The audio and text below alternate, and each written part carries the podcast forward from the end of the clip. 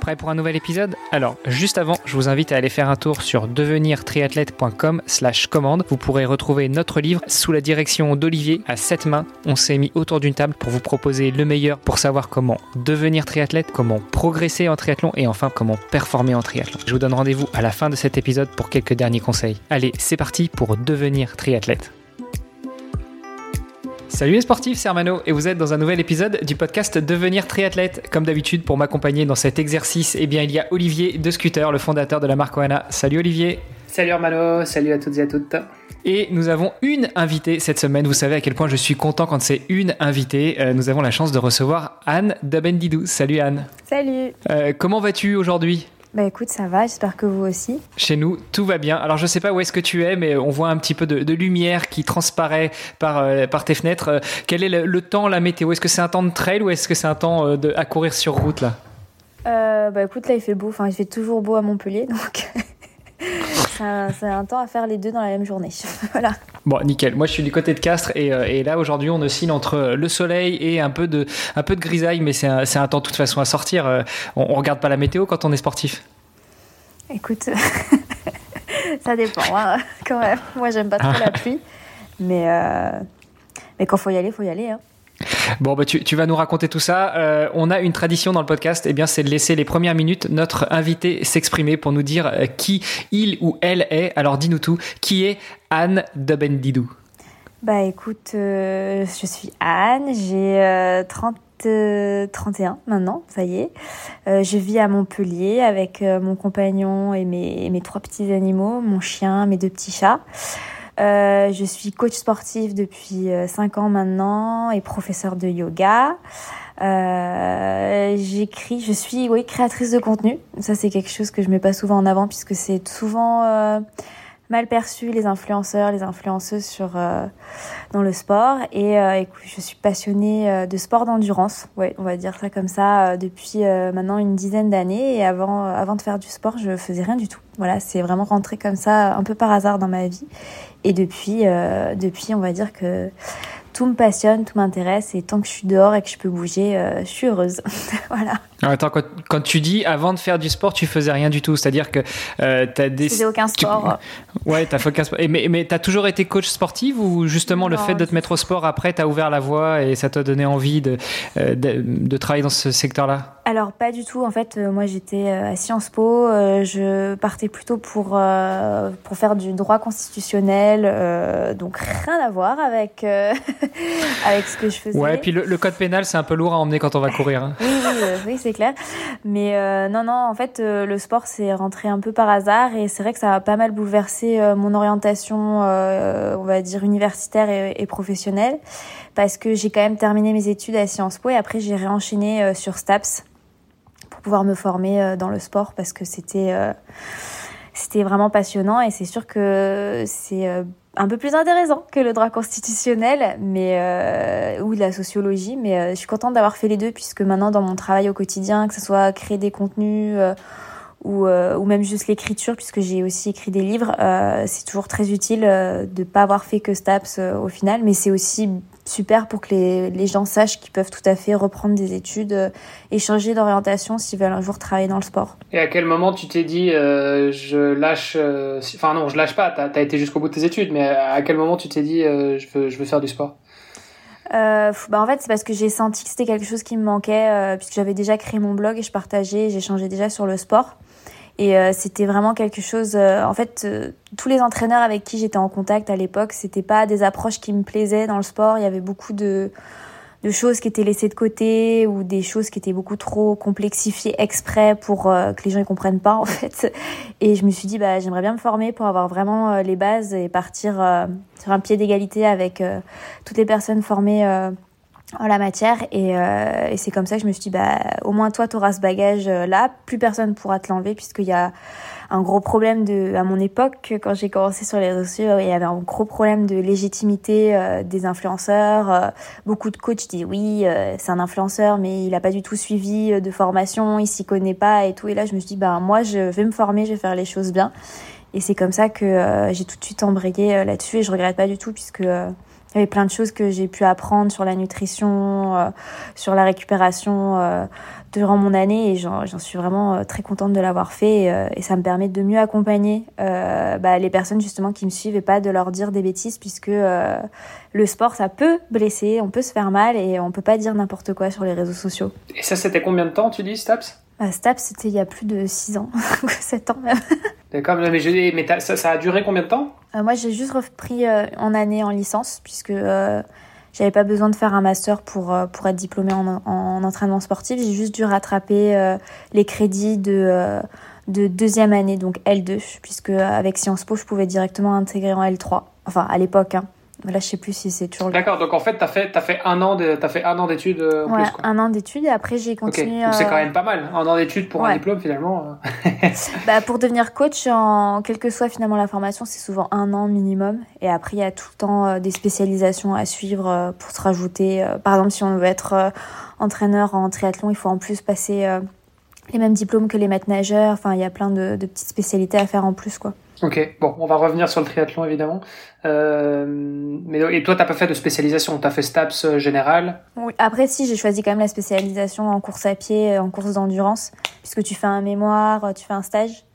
Donc tout de suite, c'était plus. Ah, donc en un an, t'as le temps de faire un mémoire, un stage, c'est quand même, c'est bien concentré, quoi. Ah oui, ouais, ouais, ouais. Oui. Bah, en fait, c'est l'année, je pense, qui est la plus intéressante en STOPS parce que en, finalement en L1 et L2 c'est plus généraliste. Bah donc c'est intéressant euh, pour ceux qui nous écoutent qui, qui pensent peut-être à une reconversion professionnelle. Euh, en gros, si tu as une licence, peu importe de, de quoi, c'est tu, tu peux passer, mm. tu peux faire une, une passerelle, c'est ça, euh, en un an? Ouais, je pense que ça dépend vraiment de les études de base parce que en fonction bah, A priori, Sciences Po et STAPS, il n'y avait pas trop de, il y avait pas trop de liens là. Euh, non, Sciences Po non, mais je pense que c'est plutôt le fait, euh, ça dépend du bac, euh, des résultats dans Sciences Po et, et moi surtout j'ai dû l'été précédent ma L3, j'ai quand même fait des équivalences pour rattraper, on va dire tout ce qui est, d'accord, on va dire sciences, parce que effectivement tu fais quand même beaucoup de de, de matières un peu plus scientifiques que, tu n'en fais à Sciences Po forcément, contrairement à ce bah oui, c'est de la bio, c'est de la, c'est un peu de chimie, et de la biomécanique, oui, de la chimie, même en nutrition, il y a plein de des choses à savoir qui sont beaucoup plus scientifiques que euh, mais c'est ça se rattrape facilement euh, quand on a l'habitude on va dire de, de charbonner euh, bien. Donc je pense que ça dépend vraiment des gens. Après je sais qu'il y a d'autres personnes qui ont dû refaire la L2 avant d'intégrer une L3 mais c'est je pense que ça dépend vraiment du cursus d'avant et après il y a d'autres portes d'entrée hein, pour pouvoir se reconvertir. Il y a aussi le BPGEPS pour devenir coach mais ça c'est plus les métiers de la forme. Et moi je me enfin c'était pas quelque chose qui m'intéressait. Je voulais vraiment le sport d'endurance la nutrition mais c'est voilà. Et puis la biomécanique c'était enfin c'était des choses qui étaient pour moi aussi importantes que le STAPS offrait aussi quoi.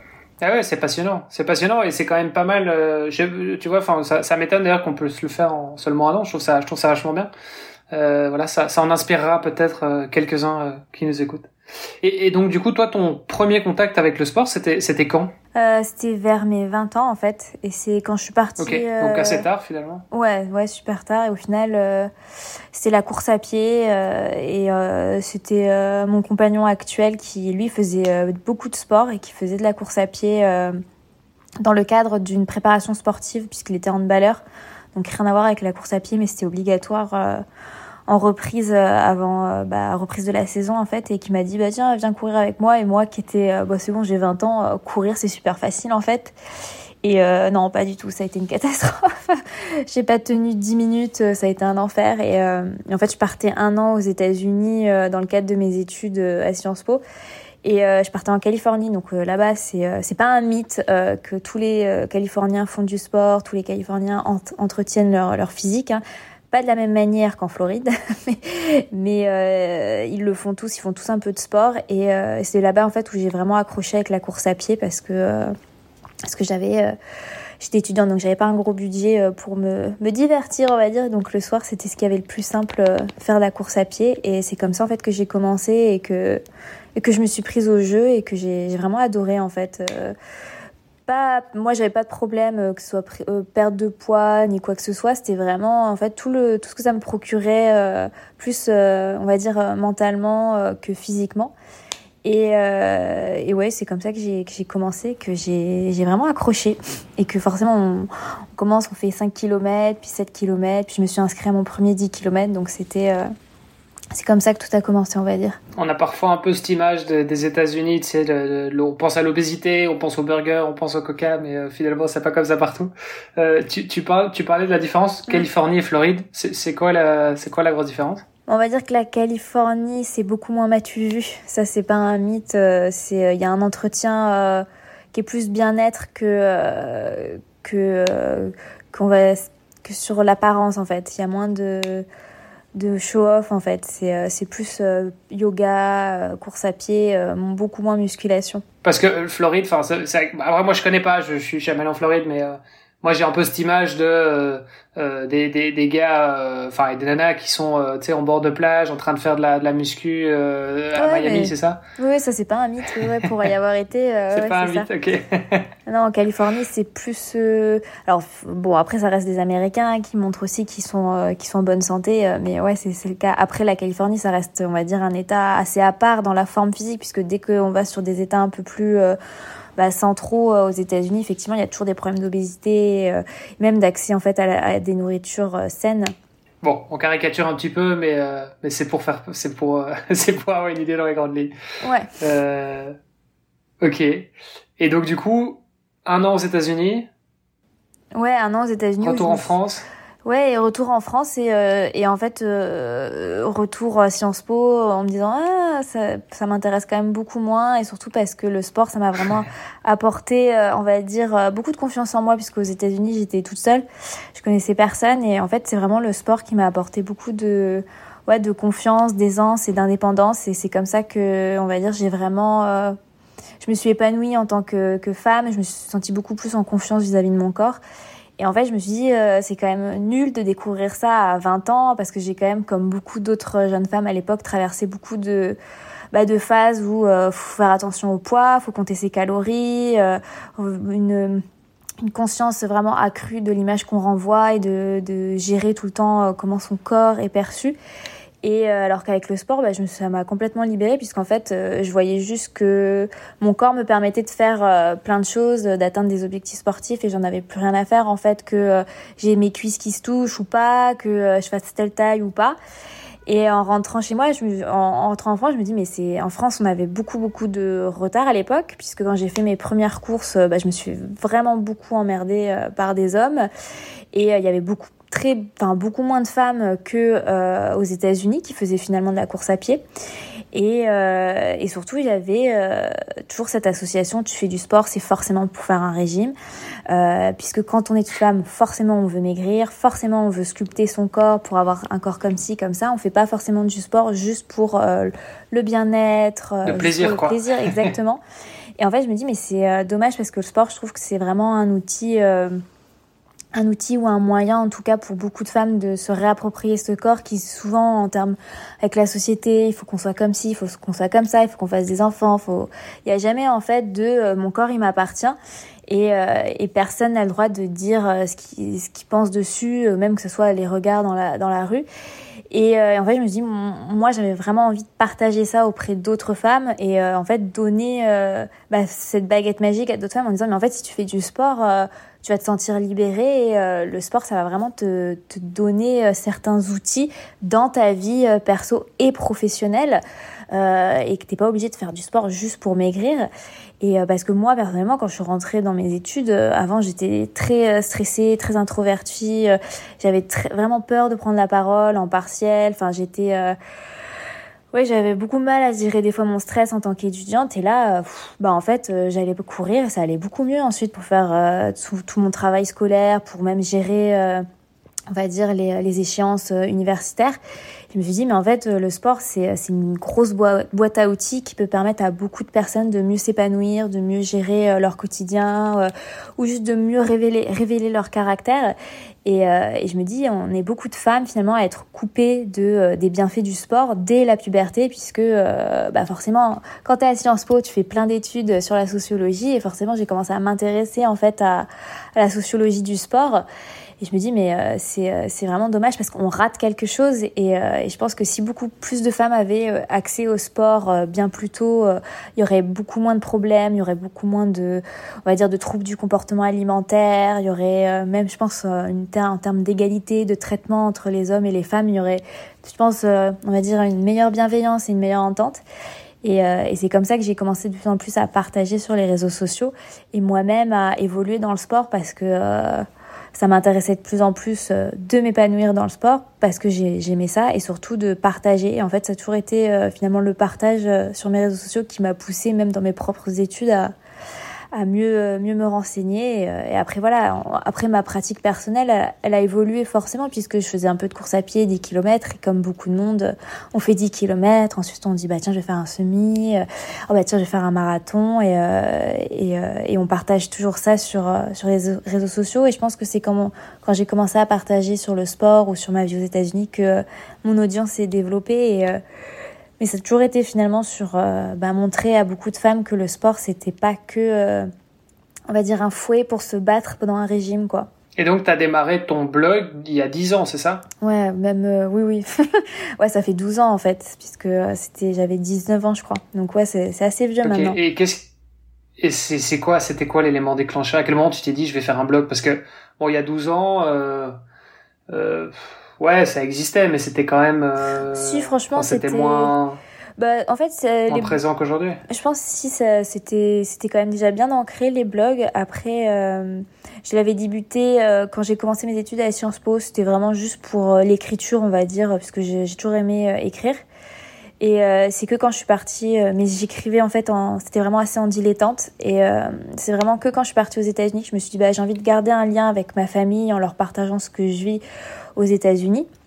Donc, euh, bah, par exemple, si je partais un week-end faire du camping à Yosemite, bah, j'avais envie de leur partager euh, mes photos. Et, euh, et, en parallèle de ça, bah, je me suis mise au sport et je me suis dit, ben tiens, peut-être que ça peut intéresser les gens ce, que, ce qui m'arrive parce que je trouve que c'est génial et j'aimerais que d'autres femmes puissent vivre exactement la même expérience que moi parce que c'est drôlement épanouissant de courir, mine de rien. Et, et, du coup, en 10 ans, tu as vu une évolution dans le sport Parce que tu disais justement qu'à l'époque, euh, bah, une femme qui faisait du sport, c'était vu d'une certaine manière. Est-ce que c'est les choses, t'as as vu, as vu une, évolution de tout ça sur les sur les dix dernières années, enfin 12 dernières années? Bah en fait déjà, euh, quand moi j'ai débuté le sport en, en Californie, euh, je pouvais sortir courir sans problème dans mon quartier, quelle que soit l'heure, on va dire. Je pouvais courir en brassière sans jamais me faire emmerder. Euh, ce qui n'a jamais été et qui n'est encore que rarement le cas en France. Donc ça, il y a déjà une grosse différence sur, euh, sur euh, oui, bien sûr, sur bah, occuper l'espace social, l'espace dans la rue. Il y, a, il y, a, encore beaucoup de problèmes avec ça en France et, et c'est pas un mythe en fait. beaucoup d'hommes tombent des nues quand on, on explique que bah on va courir en short, on se fait emmerder, on se fait siffler. Ouais, c'est ouais, même même dix ans après, c'est encore le cas et je pense que malheureusement, ça sera encore le cas dans dix ans. Mais et c'est c'est le cas parce que après bon voilà je suis un mec donc c'est toujours c'est difficile à dire évidemment mais j'ai enfin ça dépend peut-être des quartiers ou des villes ou je sais pas ou des régions non? Ou c'est c'est partout euh, partout où tu vas tu non, moi c'est pas. Alors déjà à Paris, c'est hors de question de courir en brassière, sauf si on court en groupe. C'est vrai? Euh, ouais, moi une fois je me suis fait pincer les fesses euh, j'étais même pas, j'étais en legging et j'étais en t-shirt donc c'est et mon mec courait à côté de moi. donc c'est vous dire, c'était sur les quais de Seine et c'était il y a je pense même pas 5 ans.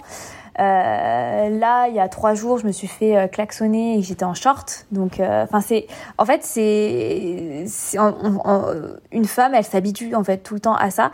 Et le problème, c'est que quand une femme, elle débute, elle a déjà les mêmes obstacles, les mêmes obstacles qu'un homme quand il débute. Donc, on va dire les obstacles physiques, la peur du regard des autres, mais elle a aussi ce ouais, problème un petit de. frein en plus. C'est ça, elle a un problème de sécurité, elle a un problème de regard, mais aussi de regard pervers. Hein. C'est pas juste comment les gens vont me regarder. Enfin, c'est et on va dire, il y a vraiment une conscience euh, de, nous-mêmes. Dès qu'on va dans la rue, on ne se sent pas en sécurité. Même moi, des fois, quand je vais courir le soir, je me dis, tiens, ce groupe-là, en face, dans l'autre trottoir, je vais peut-être changer, je vais changer de rue, je vais changer peut-être d'itinéraire parce que je le sens pas.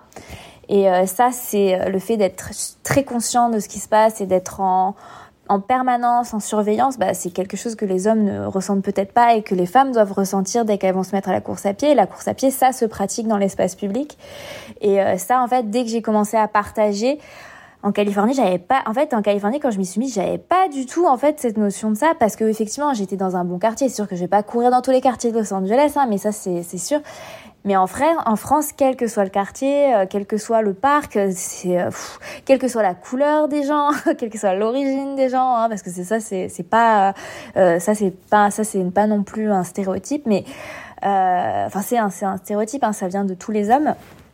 En France, c'est le premier truc qui m'a donné une gifle, ça a été ça, puisque quand j'ai repris mes études, moi j'étais à Aix-en-Provence, hein, donc c'est pas non plus la, la, ville qui craint le plus, quoi, on va dire. Je me suis fait quand même emmerder euh, euh par des gens ou en allant courir ou en allant rejoindre un parc, et c'est euh, ça c'est un problème, c'est un problème pour les femmes quand elles se lancent dans le sport en particulier euh, dans la course à pied, mais après ça peut être aussi à vélo, euh, ça peut être aussi bah, en, natation, en, natation quand il y a un mec qui laisse un peu trop traîner sa main quand tu arrives au bout de la ligne, qui dit j'ai pas fait exprès, mais bon voilà. Enfin moi ça m'est déjà arrivé euh, et c'est ou même un mec qui je sais pas pourquoi il a décidé de plonger sous l'eau quand tu fais ta culbute pile quand t'arrives. Enfin il y a des fois c'est c'est voilà, c'est lourd et on peut comprendre qu'il y a des femmes qui euh, qui veulent pas en fait euh, affronter ça et qu'elles ont autre chose euh, déjà à affronter et qui bah qui restent dans les salles de sport, les salles de sport réservées aux femmes, même si c'est c'est c'est triste en fait en, en 2022 de de se dire que c'est encore comme ça quoi.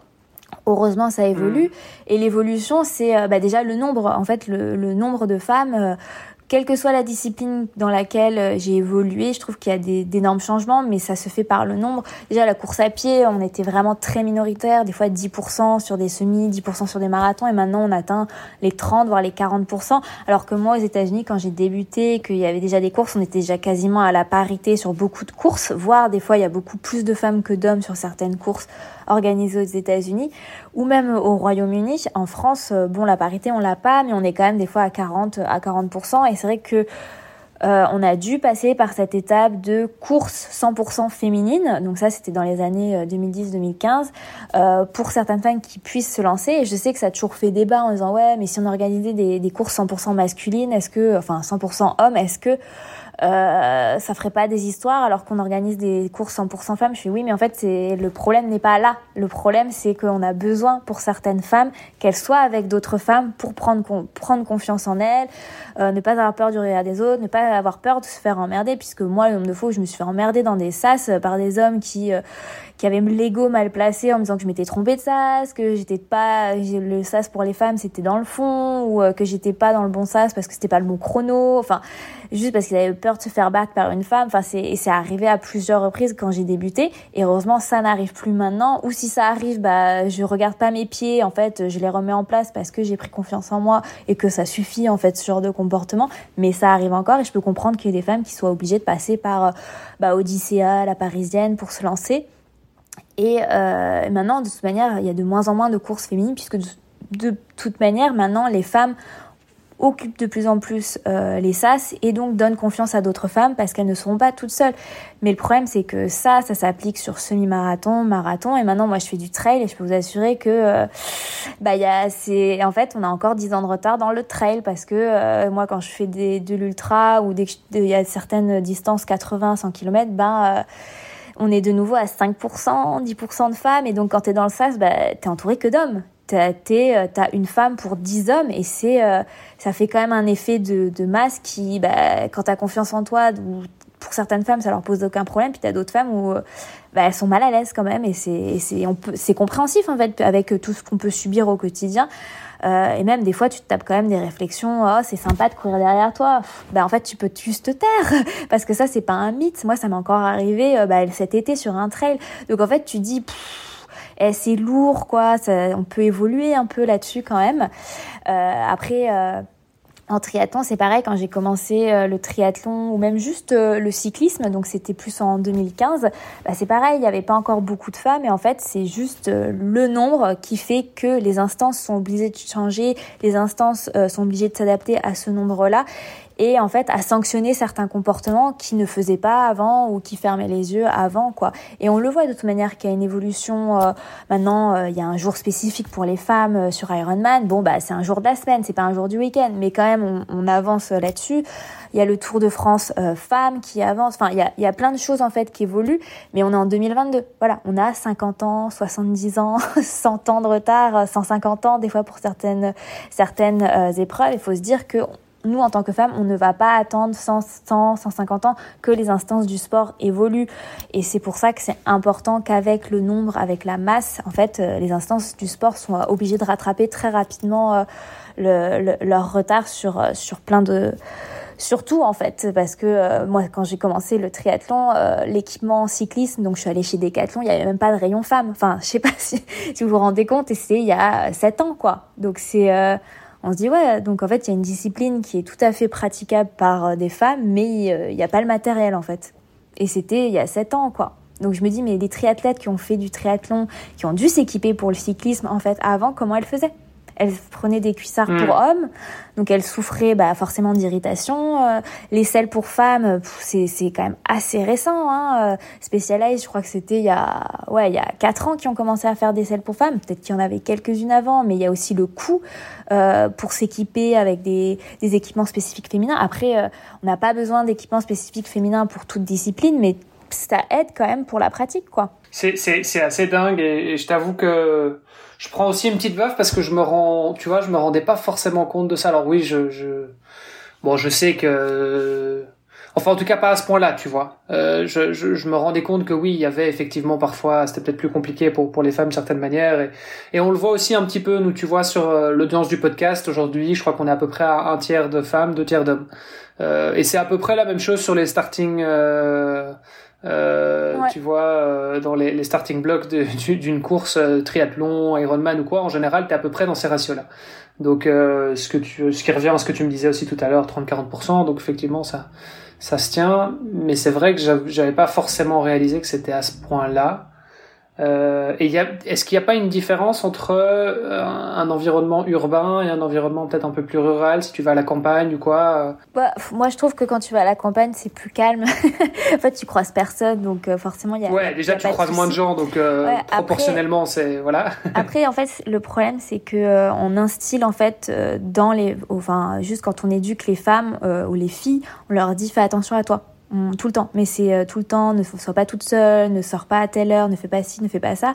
Alors que statistiquement, et tu vois, j'en ai parlé récemment sur, euh, sur mes réseaux sociaux, en fait, euh, les meurtres, 58% des femmes tuées violemment sont tuées violemment par une personne de leur famille donc leur conjoint, un proche. Donc en fait, le cliché de la femme attaquée dans les bois qu'on voit partout dès qu'il y a une femme qui se fait attaquer dans les bois, c'est une chance sur trois quasiment en fait. C'est euh, assez euh, rare que ça peut ça puisse arriver. Sauf qu'on dit à toutes les petites filles qu'elles sont euh, une cible et que en fait le fait qu'on explique ça à ces filles en fait forcément quand elles vont vouloir faire quelque chose toutes seules, quand elles vont vouloir se lancer, aller courir dans les bois, eh ben elles vont tout de suite me dire bah je peux pas. Je, je peux pas en fait. Je risque de rencontrer un fou alors que pas du tout. Statistiquement elles ont pas elles ont beaucoup moins de chances de rencontrer un fou en allant dans la dans la dans la forêt qu'en fait en restant chez elles. Et c'est euh, c'est assez fou euh, que euh, on n'éduque pas nos filles comme ça. Et le problème c'est qu'on éduque les filles à faire tout le temps attention mais on dit on n'éduque pas les hommes en fait à respecter quand une femme est toute seule euh, quand elle est en train de faire du sport qu'elle a peut-être pas envie d'être abordée euh, et ça c'est quelque chose que des fois les hommes ont du mal à comprendre de se dire ouais mais elle est dehors elle est en short elle est comme ci, elle est comme ça. Alors les choses évoluent oh, forcément, mais euh, c'est super lourd et le problème c'est que la tâche de mm. l'évolution, souvent c'est encore les femmes qui doivent porter ce euh, ça et expliquer aux hommes oui non mais tu peux pas te comporter comme ça en fait, ou tu peux pas dire ça, ou, euh, ou encore le pire c'est qu'on dit ouais non mais c'est leur maman quand même qui les, qui les a éduqués, c'est pas la faute des mères en fait s'ils les ont pas bien éduqués les hommes. Il y a aussi cet effet du boys club où euh, bah, entre mecs, on, on se remet pas en question. Euh, et le problème, c'est que souvent, les hommes écoutent plus facilement la parole d'un autre homme qui va lui dire non mais tu peux pas te comporter comme ça, tu peux pas aborder une femme comme ça, qu'une femme qui vient lui dire parce que euh, forcément, dès qu'une femme vient parler à un homme, qu'elle soit polie ou mal polie, c'est toujours en fait dans une sorte de, séduction alors que pas du tout. Et, et, quand tu vas courir, bah tu vas courir en short, bah forcément tu l'as cherché alors que que juste non, tu veux juste profiter de ta liberté comme tout le monde et c'est très triste de se dire que des femmes se mettent des barrières parce que on leur a dit que euh, elles risquaient euh, un danger de mort en fait euh, ou un mm. danger de se faire agresser. Après je tu vois je je diminue pas le risque de viol ou quoi que ce soit, mais en fait, il faut juste remettre les statistiques au cœur du débat en disant, bah non, en fait, il y a plus de risques que tu te fasses violer par ton compagnon que tu te fasses violer en allant courir et, c'est la vérité en fait. Et c'est ça qui est très triste, euh, même au niveau des gouvernements ou, euh, ou, des messages qui sont envoyés aux femmes, que euh, c'est plutôt chez toi qu'il y a un problème que dans la forêt. Et pour revenir à côté urbain, rural, personnellement, moi je me, je me sens beaucoup plus en sécurité quand je suis toute seule dans la montagne que quand je vais courir en ville. Parce que je me dis en ville, j'ai beaucoup plus de chances de croiser quelqu'un qui a peut-être pas ses idées claires et qui va peut-être m'arriver quelque chose. là, ça c'est part. Après, le côté rural, c'est plus, euh, oui, prendre mes, mes responsabilités et sécuriser ma pratique. S'il m'arrive un truc euh, en cas de chute, euh, bah, en cas de pépin physique, mais ça c'est euh, hommes et femmes. Donc c'est plus euh, c'est plus quelque chose de- dans sa pratique euh, personnelle ou même à vélo ou autre chose. Pourquoi les mecs sont comme ça du coup Non mais c'est vrai, c'est con. Mais, La, question à un million de quoi- dollars à laquelle personne le saurait truc- répondre. Non, mais c'est quoi le truc qui Non, fait que, enfin, tu vois, je veux dire, pourquoi, pourquoi est-ce que moi, quand je vais courir, tu vois, il n'y a pas des femmes qui viennent me mettre la main au cul, tu vois Ouais.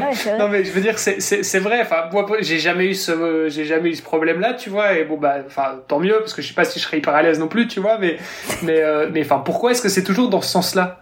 Oui, tu- bah après, tu vois, il y aurait plein d'hommes qui adoraient ça, tu vois, et qui diraient, Ah, mais je me sentirais flattée, je comprends pas pourquoi les femmes se sentent pas flattées, tu vois. Oui, c'est vrai que. Ouais, je sais pas. Ça dépend peut-être de qui ça vient. Mais... Non, non, mais, non, mais je pense qu'il y a des personnes qui vont écouter et dire, oh, moi, ça me plairait, en fait, qu'il y ait une femme qui vienne m'aborder quand je cours et, et qui ne puisse pas envisager que ça ne puisse pas plaire à une femme, tout simplement parce que, euh, tu vois, moi, je prends une image, euh, il y a beaucoup d'hommes qui comprennent pas pourquoi les femmes, euh, déjà, je dis les hommes, parce qu'en fait, euh, il y en a beaucoup qui vont dire, ouais, mais c'est pas tous les hommes. Et en fait, je prends souvent une image, euh, l'image, en fait, des, euh, euh, des, des tiques. Donc, en fait, toi, quand tu fais de la randonnée, tu as peur de toutes les tiques. On est d'accord, puisqu'une tique peut te transmettre euh, des maladies. Sauf qu'en fait, statistiquement, c'est qu'une tique sur trois qui peut vraiment te transmettre. euh, c'est, euh, je sais plus comment ça s'appelle la maladie de. euh, je sais plus quelle maladie, mais en tout cas, tu as peur de toutes les tiques. La maladie de Lyme. Ouais, c'est ça, voilà, la maladie de Lyme. Et en fait, tu as peur de, de toutes les tiques, alors que statistiquement, c'est qu'une tique sur trois. Voilà. Mais en fait, nous, les femmes, c'est pareil. En fait, c'est qu'un homme, enfin non, c'est même pire en fait. C'est- deux hommes sur trois qui peuvent te faire du mal, hein, statistiquement, qui peuvent te violer, qui peuvent te tuer. Attends, attends, attends, attends, attends, il faut qu'on, euh, deux hommes sur trois statistiquement peuvent te violer. Bah, c'est même pire en fait. Dans ton entourage, si tu regardes dans ton entourage, normalement, statistiquement, c'est un homme euh, sur trois qui a violé ou fait une, euh, ou une, fait une agression euh, sexuelle. C'est statistique, hein. c'est vraiment que des Attends, attends, statistiques. attends, attends. Donc ça veut dire que Donc ça veut dire que dans, dans Moi- les statistiques, il y a exemple, un tiers des hommes. Ouais, tu fais un repas de Noël, ont- tu sais que à la table, à ta table, s'il y a six hommes, tu sais qu'il y en a deux qui ont commis une agression sexuelle. Attends, et du coup, c'est quoi une. C'est- Bon, on, on- statistique, on hein. dévie un petit peu, on est plus trop sur le triathlon. Non, hein, non, mais, euh, non, mais c'est juste, tu vois, c'est juste des statistiques en fait, mais c'est certainement pas le cas, tu vois, mais c'est juste pour te dire parce que par exemple, on a euh, 90% mais quand tu parles d'agression sexuelle, c'est quoi une agression sexuelle? Enfin, tu vois. Non, bah après, après c'est des trucs légaux, mais tu vois, ça peut être euh, des attouchements. euh, en fait, c'est vraiment ça, c'est plus une, défini- une définition légale. Mais en fait, quand on fait un, un sondage auprès de femmes, c'est 90% des femmes qui te disent qu'elles ont été victimes de violences sexuelles ou d'agressions sexuelles. Donc ça peut être des attouchements, des frottements dans le métro, euh, ou, des, ou quelqu'un qui s'est euh, masturbé dans le train à côté de toi. Enfin, tu vois, des situations comme ça. Oui, bah, c'est- ouais, bah, voilà. Mais donc, pour revenir à notre petite statistique, c'est tu randonnes, tu as peur de toutes les tiques. Parce que tu te dis, bah, on sait jamais en fait. C'est si une tique me pique, elle peut être porteuse. On est d'accord. Donc tu as peur, quelle que soit la tique, tu vas vite te précipiter pour l'enlever. Tu as peur de toutes les tiques, quoi qu'il arrive. Une femme, c'est pareil. Elle a peur de tous les hommes parce qu'elle a tellement subi de violences, de problèmes avec les hommes, qu'elle va avoir peur de tous les hommes. Même si tous les hommes qu'elle va croiser, ça se trouve, sont sympas. En fait, il a suffi de un pour qu'elle ait peur de tous. Tu comprends? Ouais, non, bien sûr, non, non. mais Donc, ça, en fait, ça- ça- ça- une femme- Là, suis, ouais. Elle va changer de trottoir quand elle va voir un homme et ça se trouve il a, il a, il a aucun problème cet homme-là. Oui, oui, oui, non, mais c'est, c'est pourquoi, pourquoi tu. Alors bon, je, je, Et donc, pour revenir enfin, à ces ça- statistiques me paraissent quand même euh, assez dingues. J'ai, un peu du mal à y croire, Bah, mais, bah, mais, mais, mais bon, pas à regarder, à, même, à vérifier parce que je pense que c'est important que les hommes des fois en fait ils se mettent à la place des Ouais, femmes non, et tout à fait. regarder. Et on, on réalise probablement juste- pas suffisamment le, l'enjeu. Hein. Ou tu vois, ou juste interroge les femmes autour de soi parce que des fois en fait on n'a pas du tout ces discussions là parce que en tant qu'homme on se dit mais moi je suis irréprochable j'ai jamais rien fait. Mais en fait on se rend compte des fois que nos filles, nos mères, nos tantes, nos cousines ont subi ces violences là et en fait dès qu'on les interroge on se dit ah ouais ok. Ok, d'accord, tu vois, c'est assez, euh, c'est assez important et c'est finalement assez généralisé euh, dans ton entourage euh, féminin.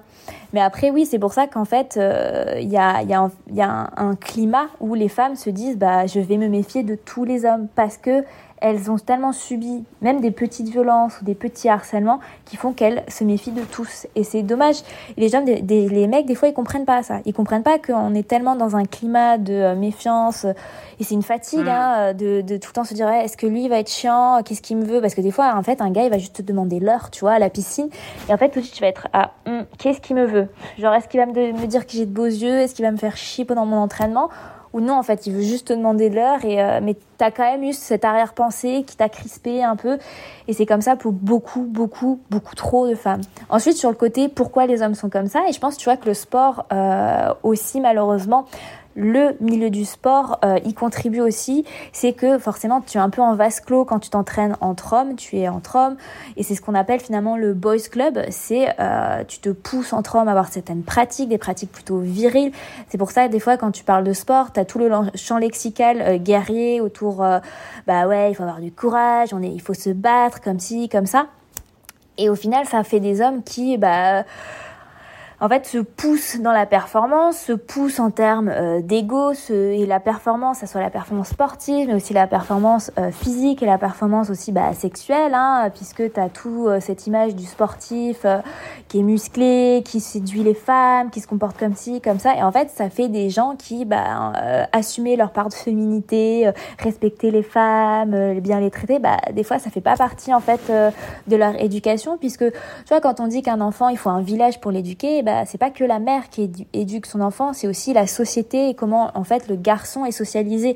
Et en fait, c'est euh, bah on va demander aux mecs de pas exprimer leurs sentiments, euh, de se comporter d'une telle manière, alors que les filles vont être plutôt de se comporter d'une autre manière. Donc c'est-à-dire des filles qui sont beaucoup plus renfermées, qui sont beaucoup plus sur euh, bah en fait comment prendre soin des hommes, alors que les hommes bah des fois ils savent pas acheter une brosse à dents ou ils savent pas quand est-ce qu'ils doivent changer leur brosse à dents ni cuisiner. Enfin, je tu vois, je, je, je, fais des stéréotypes, mais malheureusement, c'est encore très vrai, hein, tu vois. Heureusement, il y a des générations là qui arrivent où, c'est plus le cas.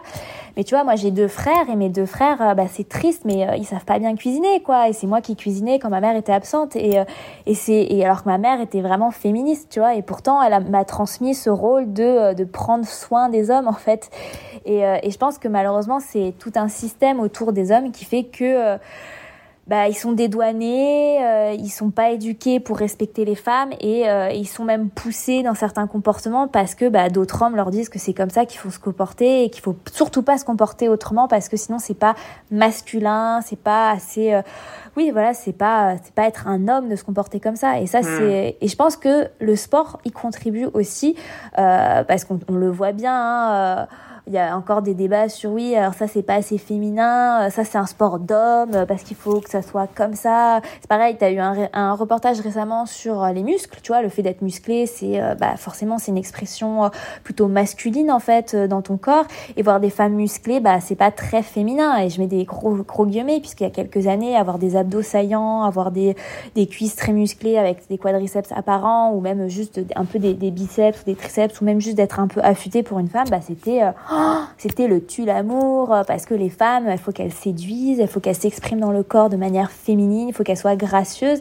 Est-ce que tu es gracieuse sur un triathlon? Bah non, donc euh, forcément c'est un sport qui s'adresse plutôt aux hommes. Mais est-ce qu'on fait du sport pour être gracieuse? Est-ce qu'on fait du sport pour être belle? En fait, c'est tout ça en fait l'enjeu. Ouais, du coup c'est culturel et probablement un petit peu hormonal aussi, on va dire. Euh, ouais, après, après. à la base. Tu vois, les choses changent. Franchement, les choses changent vraiment et tu sens que des fédérations s'y et tu vois, pour le coup, la fédération de triathlon, elle s'y attelle depuis plusieurs années. Et c'est pas le cas, tu vois, de certaines, de certaines fédérations comme celle du cyclisme où euh, ben, on rame pas mal. Hein, ils font quand même pas mal d'erreurs encore en termes de communication ou même d'orientation. Parce que, tu vois, la, la, la, fédération de triathlon, ça fait des années qu'elle essaie de féminiser le triathlon.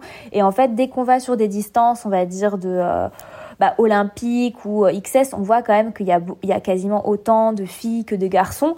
Euh, et heureusement, mais c'est juste dès qu'on augmente la, la distance, en fait, on, on, arrive en fait à un certain, moi c'est comme un plancher de verre. En fait, euh, bah, il faut du temps pour s'entraîner. Est-ce que les femmes ont ce temps-là?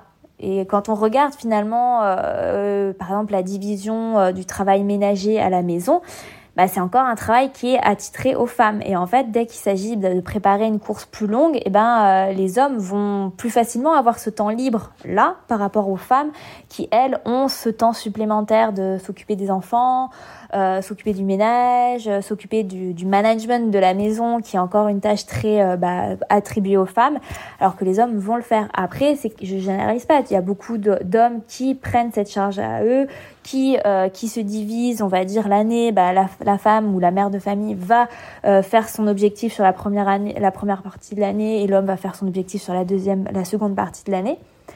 Mais c'est encore super rare en fait. Et c'est pour ça que dès qu'on va sur des distances de plus en plus longues, Ironman, Ironman, bah forcément la part des femmes euh, diminue. Et il y a même un trou en fait entre 30 et 40 ans des fois en, termes de participantes, puisque bah on sait qu'elles sont occupées euh, à autre chose. Même si tu vois un tiers de femmes ne veulent plus d'enfants actuellement, bah t'as quand même deux tiers qui euh, vont être en train d'enfanter ou qui vont être des mmh. mères de famille. Mais est-ce qu'on a ce trou là chez les hommes entre 30 et 40 ans? Bah non. Ouais, c'est vrai. C'est, c'est, ok. C'est vrai que j'avais jamais, euh, je l'avais jamais vu de ce, ce point de vue-là. Et pour rebondir sur ce que tu dis, l'ultra, enfin, au plus tu augmentes les distances, au plus effectivement, bon, organisationnellement, ça peut être plus compliqué si les rôles sont pas euh, répartis de manière égale entre l'homme et la femme. Euh, et en même temps, euh, physiologiquement, on voit que les écarts justement se réduisent au plus tu, tu vois, au plus tu vas sur des distances longues. Euh, je pense notamment à la transcontinentale, cette fameuse course d'ultra cyclisme qui traverse l'Europe sur 4000 km. Euh, c'était euh, Fiona, je sais plus quelle était son famille, mais euh, l'allemande qui a fait, enfin voilà, qui a gagné au scratch quoi. Elle a été première sur 4000 km à vélo et euh, voilà, elle était première que les hommes et pourtant il y avait du niveau quoi. Je veux dire, c'était pas non plus un truc donc. donc en fait, on voit que les femmes, elles ont quand même aussi cette cette cette ce mental et cette résistance au euh, ouais à la douleur aussi qui est qui est plus forte et peut-être aussi un peu de sagesse en plus que les hommes, je sais pas. Bah après, euh... euh après bon, scientifiquement, ça a pas, ça a pas vraiment été prouvé hein, ces histoires de, tu vois, de femmes plus résistantes à la, à la douleur ou. Je pense qu'en fait, euh, on, va, on, va, dire que les femmes sont plus raisonnables en fait dans leur gestion de course en termes d'ultra. Il y a beaucoup d'hommes qui bah, partent en fait. Hein. oui, voilà, l'ego. Il y a beaucoup d'hommes. C'est ça, c'est une gestion de l'ego. Non, mais il faut gérer la nutrition, le sommeil, tout ce que tu veux. Il faut gérer l'ego aussi. Ça fait partie de. Ouais, je pense qu'en fait, c'est plus euh, là pour le la coup. Tu vois, là, on part sur la socialisation féminine va être, on va dire, un, un, un un avantage, je pense, sur l'ultra, puisqu'on est plus raisonnable, on s'écoute plus, on part moins bille en tête sur euh, euh, de l'ultra. Et je pense que c'est quelque chose qui est plus... Euh, la gestion, effectivement, c'est certainement quelque chose qui est plus avantageux chez, chez les femmes. Et c'est vrai que scientifiquement, en fait, il n'y a rien qui arrive à prouver qu'effectivement les femmes résistent mieux à la douleur. voilà. Après, il faut aussi dire que les femmes, on a un cycle menstruel à gérer et que c'est vrai que peut-être qu'on a plus facilement cette gestion de la douleur ou cette résistance à la douleur, puisque bah, quand tu as des règles douloureuses, on va dire qu'avoir des douleurs sur un ultra pendant 24 heures, euh, c'est peanuts, on va dire, alors que les hommes, ils n'ont jamais subi de douleurs euh, menstruelles et que quand certains hommes subissent certaines douleurs menstruelles en termes de, euh, de simulation, ils n'arrivent pas à gérer. Tu vois ça c'est des peut-être des tu vois des, des c'est des théories en tout cas. des théories mais en fait là scientifiquement mhm. pour le coup tu vois sur ce côté physique je pas, on peut pas vraiment le, le prouver, quoi. Mais en tout cas, dans les performances, j'ai quand même l'impression que les, tu vois, j'ai quand même l'impression que si tu regardes juste les performances, les classements, tu vois, sur les, les courses de plus longue distance, j'ai l'impression, encore une fois, bon, j'ai pas fait un benchmark euh, exhaustif, mais j'ai l'impression que l'écart se diminue. Euh, oui, mais plus même que sur, euh, enfin, proportionnellement, encore une fois, hein, à la, bah, même, même, euh, Tu vois, même en ultra, en fait, il y a, bah là, sur la, la Réunion, là, le, la diagonale des fous, bah, la quatrième au scratch, c'est, euh, c'est une femme, hein, c'est, euh, c'est Dolo Hauteur qui l'a, qui a, oui, qui arrive quatrième au scratch, en fait. Donc, euh, Mais oui, mais tu vois, c'est le genre de truc que tu verrais pas, mm. sur un marathon, t'as pas une femme qui arrive quatrième au scratch. Non, non, non, non, oui, non, non Ou sur un 10 km, enfin, tu vois, tu, tu, donc l'écart est beaucoup plus, Enfin bon. Euh, ok, je pensais pas du tout qu'on allait partir sur ce terrain-là, mais euh, mais du coup non, mais du coup c'est très bien parce qu'effectivement c'est quelque chose qu'on n'a pas beaucoup abordé, je trouve, sur le podcast. Euh, peut-être parce que euh, alors on essaye quand même d'avoir euh, d'avoir un maximum on essaie d'avoir une bonne un bon mix entre hommes-femmes sur le podcast au niveau des invités. Euh, maintenant bon voilà Mano et moi c'est vrai qu'on est toujours on domine toujours voilà voilà. Mais mais du coup non hyper intéressant. Tu te tu te considères comme étant féministe? Ouais ouais, ouais. et pour le coup tu vois c'est le sport qui m'a rendu féministe quoi c'est pas, ça n'a pas été l'inverse. C'est vraiment, euh, tu vois, en, voyant des problématiques, je me suis dit, mais attends, c'est pas normal ça. Et euh, que je que je suis rentrée dans le féminisme. Après, effectivement, le féminisme a, a pris d'autres parts de ma vie, mais c'est vraiment le sport qui m'a qui m'a engagée en fait euh, sur cette voie-là et, et j'en suis très contente puisque c'est c'est quand même une cause importante. Ok. Bah écoute, hyper intéressant. Et, et, et, du coup, parce que tu t'as parlé aussi du fait que tu bon, t'avais commencé ton blog, euh, tu as parlé du, du rôle d'influenceur aussi, influenceuse. Mm. Euh, c'est comme ça que tu te conseilles, tu te définis comment aujourd'hui? Tu fais quoi?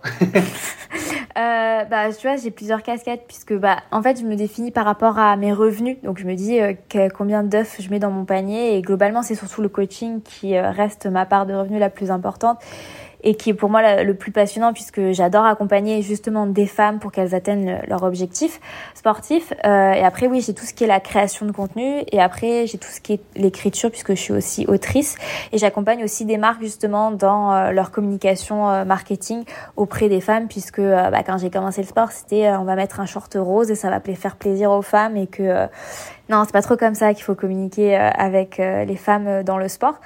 Mais euh, oui, la création de contenu. Moi, j'aime bien dire créateur de contenu par rapport à influenceur, puisque je pense qu'on choisit quand même de se faire influencer. Hein, on n'est pas euh, des, euh, des moutons.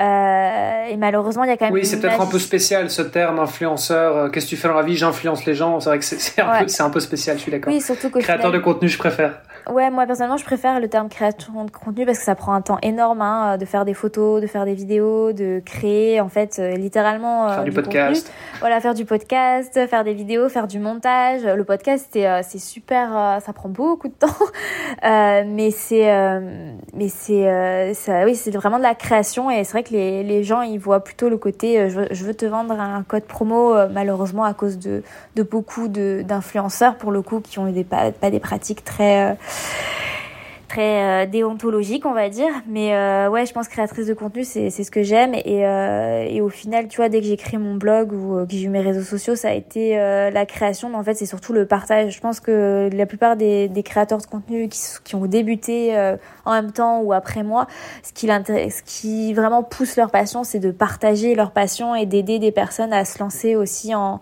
en, euh, en fait en, écoutant leur expérience puisque euh, moi je partage mon expérience. Je partage aussi forcément des conseils plus euh, bah, sur le coaching. Mais le partage et le fait de pouvoir aider des personnes à se lancer c'est vraiment ce qui m'anime quand je crée du du contenu ou même juste de, rassembler des personnes qui ont des pratiques un peu isolées, qui euh, n'ont pas de personnes passionnées par le triathlon, passionnées par le cyclisme, qui peuvent se retrouver dans des dans mes expériences ou peuvent se retrouver dans les expériences euh, en lisant les commentaires et je pense que c'est ça en fait euh, ce qui m'anime à chaque fois que bah, je poste sur mes réseaux sociaux et qui explique pourquoi je suis encore là dix ans après.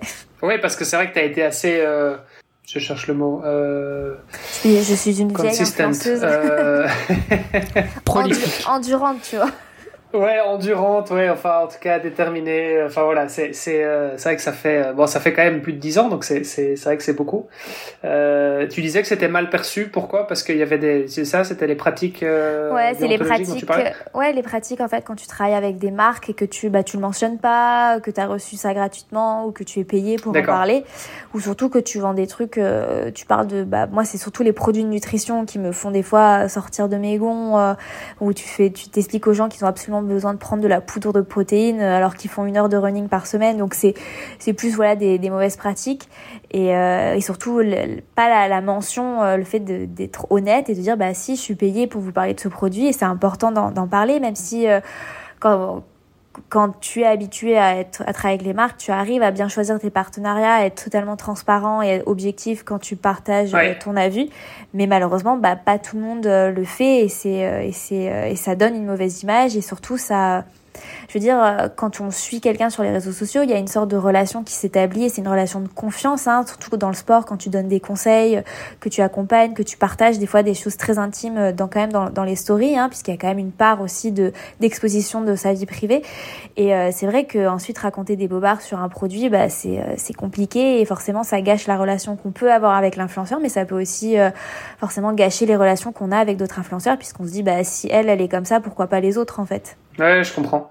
Je comprends et, euh, c'est vrai que, enfin, de notre côté, ça, nous arrive de, discuter. Tu vois aussi avec des marques en tant que, podcast et euh, et euh, clairement, je pense que si on devait parler de, de marques sur le podcast, bah, c'est parce qu'on est vraiment convaincu et, et encore une fois je pense que c'est important aussi de toujours remettre un petit peu le, le contexte de dire bah voilà pourquoi je, je, je pense que je suis légitime sur le sujet euh, parce que tu es coach parce que tu es nutritionniste ou bien juste parce que tu es athlète et que tu as testé. Mais voilà c'est important en tout cas de je crois de, vraiment garder ce cadre à chaque fois parce que j'ai l'impression que euh, y a des gens qui juste parce qu'ils ont beaucoup de followers euh, du coup, bah, ils se sentent légitimes. Alors que bah, non, en fait, c'est c'est pas le nombre de followers euh, qui te suivent qui font que tu es légitime sur un sujet ou un autre. Donc, euh, euh donc je pense que c'est effectivement important de, de remettre l'église au milieu du village.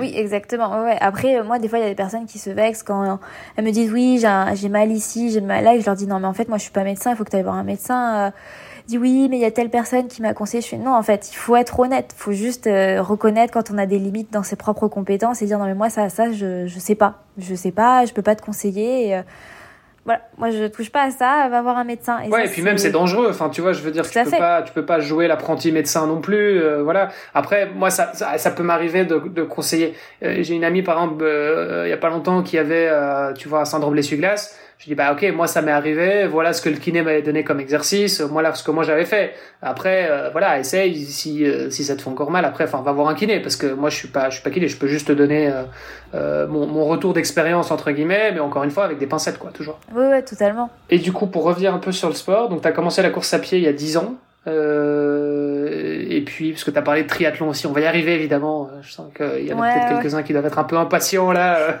c'est quand qu'on parle de triathlon dans tout ça. Euh, mais du coup, qu'est-ce qui s'est passé? Tu as été prof de yoga aussi, donc raconte-nous un petit peu ton, ton parcours euh, euh sportif. alors, oui, alors en fait, tu vois, ça a été la course à pied pendant très très longtemps au final, et euh, j'ai couru mon premier marathon. J'ai bien, bien aimé le marathon, et en fait, je faisais, j'avais repris un peu la natation en parallèle à Paris, puisque j'avais une piscine à côté de chez moi. Et euh, après le marathon, je me dis mais qu'est-ce que je vais faire après un marathon? Parce que je me revois pas refaire un marathon. Euh, qu'est-ce que je peux faire? Et en fait, j'avais une amie euh, de ma mère qui faisait du triathlon et qui m'a dit mais viens faire du triathlon avec moi. Tu, nages déjà, tu as juste à faire un peu de vélo et et c'est on sait on sait pas ça risque de te plaire. Et effectivement euh, j'ai fait mon premier triathlon euh, c'était un c'était un petit triathlon à la grande motte avec elle sur un bah sur un vélo euh, pas de pédale automatique pas de tréfonction enfin vraiment en mode touriste. Et en fait c'est vrai que j'ai adoré j'ai adoré de toute façon ça n'existait pas les tréfonctions pour femmes à cette époque-là. Non non non du tout je suis pas non non ça n'existait pas. Et il faisait juste partir les femmes non mais si j'imagine ça ça ça existe il devait y avoir des peut-être pas chez Decathlon mais il y avait des marques qui faisaient des qui faisait les trifonctions femmes. C'était en quelle année? C'était en 2015. Non, non, hein. Ah non, moi j'ai acheté ma trifonction. Euh, Aussi, 2015, il y en avait déjà, il y en avait déjà. ouais, mais c'est hors de prix. En fait, c'est ça le problème, c'est acheter une trifonction euh, Ah oui, après, oui, oui, oui. en fait, de toute façon, une trifonction, si, si elle vient pas de chez Decathlon, et encore. Ouais, mais en fait, quand tu débutes, est-ce que tu veux vraiment mettre 100, euh, plus de 100 euros dans un équipement que t'es pas sûr, en fait? C'est ça, hein, c'est surtout se dire. Quand tu débutes, t'as toujours en fait cette phase du est-ce que j'investis ou pas, et franchement, le triathlon, t'as quand même cette barrière à l'entrée qui est extrême, puisque t'as tout de suite un vélo qui va coûter quand même un peu plus cher que ton ben, vélo que tu utilises pour le, le, le, boulot. Ouais, après, c'est quelque, quelque chose qui revient souvent, tu vois, sur le podcast, mais bon, en réalité, si tu fais ton premier triathlon, t'as pas besoin d'une trifonction. Je veux dire, si tu fais un, bah, premier hein. triathlon en distance, voilà, c'est ça, c'est ça. Donc en fait, tu, tu le fais en maillot de bain ou avec un short ou un cuissard de vélo. Au pire, bon, tu perds 30 secondes de plus en transition, c'est pas très grave. Pour un premier triathlon, on s'en fout. Oui, euh, et pour peu que tu trouves un vélo à prêter, en réalité, c'est, c'est, c'est important de, de, voilà, de, de dire aussi que bah, le triathlon, c'est accessible pour euh, tout le monde. C'est, c'est pas, c'est pas, c'est pas si cher que ça si on veut juste faire un premier triathlon. Après, oui, clairement, euh, les, une fois que ça commence à s'accumuler et qu'on veut performer, c'est différent. et la trifonction reste euh, quelque chose d'assez technique. Euh, je, je, suis bien placé pour, pour le savoir, puisque j'en produis. Mais, mais, mais, voilà, effectivement, c'est des, des, des, des, produits qui sont assez techniques et donc forcément, c'est vrai que les prix peuvent vite, peuvent vite augmenter. Il y a des trifonctions à plus de 500 euros. Hein, bon. Ah oui, oui, oui, oui. Mais moi, moi, tu vois, je me t'ai dit, oui, je vais juste en acheter une chez Decat, je vais voir et tout, parce qu'en fait, je j'imaginais pas, en fait, le, prix que ça pouvait être une, une trifonction. Et, euh, et oui, j'en avais pas trouvé, donc j'avais pris un, débardeur avec un maillot de bain, un, petit short, et ça a été, euh, j'ai pas eu de soucis, tu vois. On m'a prêté un vélo, et euh, c'est après quand j'ai commencé à me dire, ouais, bah j'ai bien aimé, je vais vraiment m'y mettre. Ah oui, ça coûte cher quand même une trifonction. Ah purée, le vélo aussi. En fait, dès que des c'est vrai qu'on on s'attend pas en fait à, ce prix-là. Et en fait, moi, je m'y suis mise parce que je me dis ouais non mais moi j'ai vraiment aimé faire du vélo, j'ai vraiment aimé nager, j'ai vraiment en fait aimé ce triple effort parce que j'ai aimé la diversité tout en gardant finalement quand même un certain temps de course. Parce que moi j'aime quand même quand ça dure un peu euh, longtemps, hein, semi et les marathons. Enfin c'est, euh, j'aimais en fait que ça soit plus de, que ça soit pas si rapide que ça, mais qu'en même temps ça soit quand même rapide, mais que t'aies quand même trois efforts différents, donc que t'aies le temps de, voilà, de kiffer chaque effort. Et donc après, ouais, j'ai enchaîné et j'ai fait, euh, j'ai fait surtout des Olympiques. Et au bout de, ouais, de un an, en fait, tout, je me suis tout de suite inscrit à un Alpha Ironman. Et, euh, et j'ai adoré, en fait. J'ai adoré l'ambiance. C'était aux États-Unis, puisqu'on s'est dit euh, qu'on allait retourner aux États-Unis. C'était à Miami. Et, euh, et c'était, ouais, c'était génial. Euh, là-bas, il y a une ambiance que je retrouverai, on retrouvera jamais, je pense, encore en France parce que euh, là-bas, ils ont ouais, Forcément, faire un premier triathlon aux États-Unis, en plus à Miami et en plus sur le label Ironman, forcément, euh, tu retrouveras jamais ça en France. Non, mais c'est plus, tu vois, sur la diversité des physiques euh, et la diversité en même en général, tu vois, parce que en triathlon, il y a quand même aussi un problème de diversité en, en termes d'origine. Hein. On est quand même assez euh, faire en, en, vase clos hein, là-dessus, et, euh, et, surtout en termes de, de, physique, tu vois, puisque euh, il y avait des personnes en surpoids qui faisaient euh, le triathlon sans problème avec euh, les trifonctions adaptées, quoi que ce soit, et qui finissaient, euh, tu vois, quel que soit l'horaire, et qui se faisaient encourager sans problème. Franchement, en France, faut quand même encore se lever pour voir une ou deux personnes en surpoids sur un triathlon ou qui n'ont même pas un physique de triathlète alors qu'aux États-Unis en fait c'est c'est normal en fait, tu en vois plein et il euh, y a pas ça c'est culturel. T'as le côté aussi, t'as le côté euh, tu, tu, anything is possible. Enfin tu vois c'est que c'est Iron Man. Iron Man c'est américain, je veux dire c'est ah ouais, c'est euh, un peu le c'est ça qui vendent quoi. Tu vois c'est ok tu pèses plus de 100 kilos c'est pas grave vas-y et et t'y arriveras tu vas aller jusqu'au bout et et voilà et ça et, et je crois qu'aux États-Unis effectivement je, je, sais plus qui disait ça sur le podcast mais on en avait parlé euh, euh aux États-Unis t'as beaucoup plus de gens qui vont dire bah je vais faire un Ironman du jour au lendemain alors qu'en fait ils font zéro sport ouais. dans aucun des trois sports. Ils savent pas nager ils savent pas rouler ils savent pas courir. Euh, et ils, ils sont complètement en surpoids mais c'est pas grave ils vont faire un Ironman et ils vont le faire. Alors que chez nous c'est beaucoup plus ouais un triathlon ouais. Le nombre de personnes autour de moi je leur dis je fais du triathlon ou euh, tu vois enfin ils te regardent comme si c'était un si t'étais un alien ils disent ouais mais c'est un truc de malade mais non c'est enfin c'est pas un truc de malade vas-y enfin go tu vois. Ouais, c'est pas c'est pas c'est pas très compliqué quoi toi qui as une formation de juriste à la base, euh, Anne, euh, est-ce que ça viendrait pas aussi du, système juridique qu'on a en France, parce que, en France ou en Europe de manière générale, parce que clairement ici, euh, tu veux faire du sport et en particulier en France du triathlon, tu dois passer par la case certificat médical. Et donc d'abord tu dois aller voir ton médecin. Tu dois aller voir ton médecin qui doit décréter est-ce que tu es capable ou pas de faire du sport ou est-ce qu'il y a un risque pour ta santé? admettons que tu obtiennes ton certificat médical, ok, toutes les portes s'ouvrent. Mais si ton médecin décide que bah non, mais t'es en surpoids, donc c'est pas la meilleure chose. Et puis en plus un Ironman, euh, parce qu'il y a aussi le fait que tous les médecins sont pas forcément formés à la médecine du sport.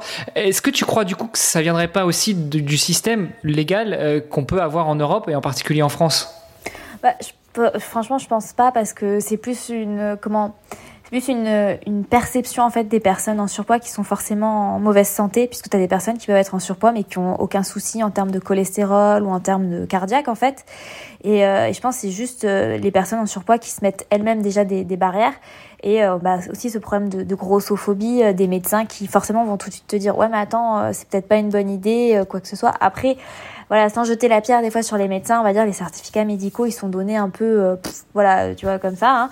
mais mais je pense que c'est plus un problème de, de représentation et d'intégration des personnes en surpoids dans, euh, dans le sport, puisque c'est vrai, je sais pas, si tu ouvres un magazine Trimag, tu verras très rarement des personnes en surpoids, alors qu'en fait, des fois, elles ont tout à fait euh, leur place euh, et qu'elles ont aucun problème euh, de santé. Et tu vois, moi, j'ai déjà accompagné des personnes sur marathon qui étaient en surpoids et qui trouvaient tout simplement même pas des chaussures adaptées en fait à, à leur poids ou des selles euh, de vélo adaptées en fait à leur poids, alors que aux États-Unis, tu as aucun problème à trouver des, des selles en fait qui ont une, une morphologie, enfin, qui sont adaptées à la morphologie de personnes en surpoids, alors que c'est très important pour mmh. les personnes comme ça de s'adapter. Et je pense qu'il faut aller euh, vers cette intégration de personnes en surpoids euh, qui n'ont pas de problème de santé, euh, qui ont juste en fait ce surpoids-là mmh. qui, est, qui est lié des fois à des maladies, euh, des maladies bah, sur la longue durée ou qui ont même pas de problème de santé. Et je pense qu'il y a quand même ce cliché du t'es en surpoids, donc forcément t'as as une hygiène de merde, t'es en mauvaise santé, alors que faut sortir un peu de, de cette image-là. Enfin, mm -hmm. en tout cas pour moi, tu vois. Après, je généralise pas tout le monde. Il y a des personnes qui qui qui, qui ont de la de l'obésité morbide et qui ont besoin d'être suivies. Mais je pense que quand tu as un médecin qui est quand même assez raisonnable, voilà, il faut y aller. Après, le problème, c'est tout ce regard des autres. Euh... Franchement, t'amènes ton vélo au parc à vélo, t'es en surpoids, je pense que c'est c'est compliqué quoi. Il y a quand même des gens qui vont te regarder. Enfin, c'est euh Et ça, et ça c'est quand même un, c'est pas que dans le triathlon quoi, qu'il y a ce problème du regard des autres. Et je pense que c'est quand même un truc qui est très européen, alors qu'aux États-Unis euh, c'est tout l'inverse quoi. On va, on va d'autant plus encourager quelqu'un qui euh, qui se lance dans ce, dans cette aventure-là parce qu'elle est en surpoids et qu'on sait que c'est encore plus la galère pour une personne qui est en surpoids que une, pour, pour une personne qui a une, euh, une morphologie, morphologie on va dire dans la norme. Et je mets beaucoup de guillemets là-dessus quoi. Mais pourtant, moi, je trouve que, enfin, je nuancerais quand même un petit peu tes, tes, tes propos parce que j'ai l'impression qu'elle est quand tu vois, euh, euh, allez, peut-être prendre un, un, cas encore un peu plus extrême, tu vois, mais euh, un amputé, par exemple, euh, qui est en train de courir sur marathon ou sur triathlon ou quoi, en général, il se fait d'autant plus encourager. En tout cas, bon, chez nous, hein, en Europe, on va dire. Enfin, moi, en tout cas, c'est l'impression que j'ai, c'est ce que je vois. Euh, et j'aurais tendance aussi à encourager davantage euh, quelqu'un qui est en surpoids et tu vois qu'il a du mal ou, ou même une personne âgée tu vois parfois euh, ouais. t'as des enfin t'as, t'as, des gens sur Ironman qui ont plus de 80 ans tu vois c'est dingue mais euh, mais mais voilà tu vois quelqu'un qui est en train de, de terminer son marathon euh, sur Ironman à plus de 80 ans, bah forcément, oui, t'as envie de l'encourager d'autant plus, c'est clair, quoi. Ah oui, non, c'est sûr. Mais après, je t'avoue qu'en trail, tu peux te faire doubler aussi par des mamies et c'est, euh... tu te remets en cause. Après, tu dis, mais qu'est-ce que je fais là? Je vais faire doubler par quelqu'un qui a. Ouais.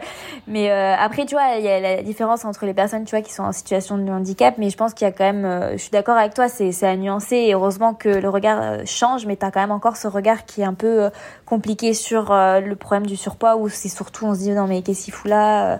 Il se met en danger. tu vois, c'est plus ça qui est compliqué. Et en tout cas, tu vois, moi, aux, aux États-Unis, j'avais trouvé qu'il y avait cette approche qui était bah, vraiment beaucoup plus inclusif, tu vois, quels que soient les physiques, quelles que soient les origines, et que qui, en, qui arrive en Europe, mais qui est encore un peu plus euh, compliqué. Et puis même quand tu regardes sur les réseaux sociaux, euh, moi personnellement, mon physique, il est dans la norme. Hein, euh, je, je, je, tu vois, je suis pas dans la diversité des corps, et c'est quand même encore rare de voir des triathlètes qui sont, euh, tu vois, avec des corps différents. Et tu vois, rien que euh, les gagnants là des Ironman, là, tous les, euh, comment il s'appelle, le Norvégien, juste, j'ai un trou. Christian. Ouais. Christian Blumenfeld. Ouais, il a déjà un physique qui est un, Et peu, Gustav dif... bah oui, qui est un peu différent. Ouais, ouais, c'est clair, c'est et clair. tu te dis, euh, oh, à chaque fois, on est en train de lui demander si euh, il est pas en surpoids, alors qu'en fait, il a juste en fait un, un il a sa coche thoracique et euh, il a une malformation et en fait euh, chaque fois ça revient. Moi je le vois tout le temps ces conversations sur Twitter sur Facebook et chaque fois les commentaires sur son poids. Mais qu'est-ce que ça peut vous faire en fait? Il fait des records euh, et en fait c'est toujours le physique le physique. Et je pense quand même qu'en triathlon il y a cette ce cette approche du physique tout le temps qui doit être comme ci comme ça. Et dès que tu rentres pas dans la case bah ça éveille euh, soit ouais. le jugement soit le regard des autres positif ou négatif c'est ouais, sûr. ouais. mais c'est euh, tu vois c'est un bon questionnement. Et, euh, et moi dès que j'ai commencé le triathlon même si j'ai fait des Alpha Ironman et même jusqu'à mon premier Ironman tu vois j'avais du mal à dire que j'étais triathlète parce que et c'était plus un côté euh, performance et chrono je me disais ouais mais mes chronos ou mes performances elles sont pas ouais, assez mais tant bien que je passe pas en dessous de X heures euh, je suis pas triathlète c'est ça et après il y a eu aussi ce débat pareil sur marathon est-ce que tu peux te considérer marathonien quand tu fais plus de 4 heures? Bah oui, en fait, oui, mais il y a plein de personnes ouais, qui ouais. ont des débats qui sont mais stériles. Hein. Pour moi, c'est vraiment stérile hein, parce que Enfin, personnellement, moi, je trouve que les gens qui finissent des marathons en 4, 5, 6 heures, ils ont plus de mérite que les gens qui vont les mériter, qui vont les faire en 2 heures, en 2h30, 3 heures. Parce que tu te dis, euh, mais en fait, lui, il va rester le double du temps que toi. Il va, il va faire plus de foulées en tout que toi. Enfin, il va avoir des, des, des ravitaux de merde, il va avoir la chaleur. Alors que toi, t'as déjà fini, t'es sous ta douche. Il a autant de mérite que toi. Il, il doit, et il va, il doit avoir autant de respect que toi. Et c'est pareil sur euh, Ironman, ouais. la personne qui va finir en 17 pour moi, elle a limite plus de respect que la personne qui va. Après, c'est les performances sont différentes. Bien sûr, on n'a pas les mêmes entraînements, mais on doit avoir le même respect. Et tu vois, j'ai mis plusieurs années à dire non, mais moi, je suis triathlète. Et en fait, j'ai mis, tu vois, mon premier euh, Ironman. Euh, et en fait, une marque de triathlon avec qui, tu vois, qui m'avait euh, fait ma trifonction. En fait, elle a reçu des DM sur Insta en disant que mon temps était nul. J'ai fait 12h23, hein, donc c'est pas, pour moi, c'est pas un temps nul, tu vois. Et je me dis, mais attends, euh, je veux dire, même en faisant un Ironman, même en le finissant, tu auras toujours des critiques, tu auras toujours des gens pour te descendre. Donc au bout d'un moment, tu peux le dire, tu es triathlète. Et, euh, et quand j'ai commencé, tu vois, ça ben, j'ai mis euh, mon premier Ironman, donc full Ironman, je l'ai fait en 2018. Et avant, j'ai fait plusieurs half Ironman. Et en fait, j'ai mis trois ans à me dire que j'étais triathlète alors que je faisais les trois efforts, que je m'entraînais toute la semaine avec les trois sports tu vois, j'ai mis plus de trois ans et on se dit c'est quand même fou qu'à cause du regard des autres, qu'à cause de la pression que tu te mets sur une performance, t'arrives pas à reconnaître que tu es triathlète quand même. C'est euh, c'est triste quoi. Et, et, et, ça, cette, cette, euh, cette pression un petit peu de, de ouais sociale, on peut dire. Euh, J'imagine que le fait que tu sois euh, influenceur, en tout cas créatrice de contenu, et que tu as quand même une grosse communauté, principalement sur Instagram, je crois. Euh, en fait, les, le, c'est ce qu'on, parce qu'on en parlait aussi avec euh, Marine Leleu, qui, qui est aussi passée sur le podcast et qui a aussi une, une, une belle communauté qui la suit, enfin une grande communauté. Euh, et elle disait aussi, mais ouais, moi je reçois énormément de critiques, mais en même temps, je, je pense pas que c'est c'est pas nécessairement euh, des critiques qui sont liées à ce que vous faites. C'est des critiques. C'est en fait, euh, on va tout le monde, on sera tous critiqués par X% des gens autour de nous, tu vois. S'il y a 1% des gens autour de toi qui te critiquent, bah forcément, si toi ta communauté, euh, elle fait euh, 100 000 personnes, un million de personnes, et eh bah euh, voilà, tu auras euh, 10, 100, 1000 fois plus de personnes qui vont te critiquer. Donc et forcément, et c'est ça qu'on retient évidemment. Hein, c'est c'est à chaque fois les, les, messages qui sont bah, un peu blessants, etc. Donc euh, parce que je sens quand même aussi que euh, dans ton discours, il y a, euh, bah, il y a le discours féministe, c'est une chose. Là, on, entend qu'il y a le, discours aussi de, l'inclusivité. Donc, c'est des, des, sujets qui pour toi sont, sont assez sensibles, qui sont, euh, enfin, qui te touchent en tout cas.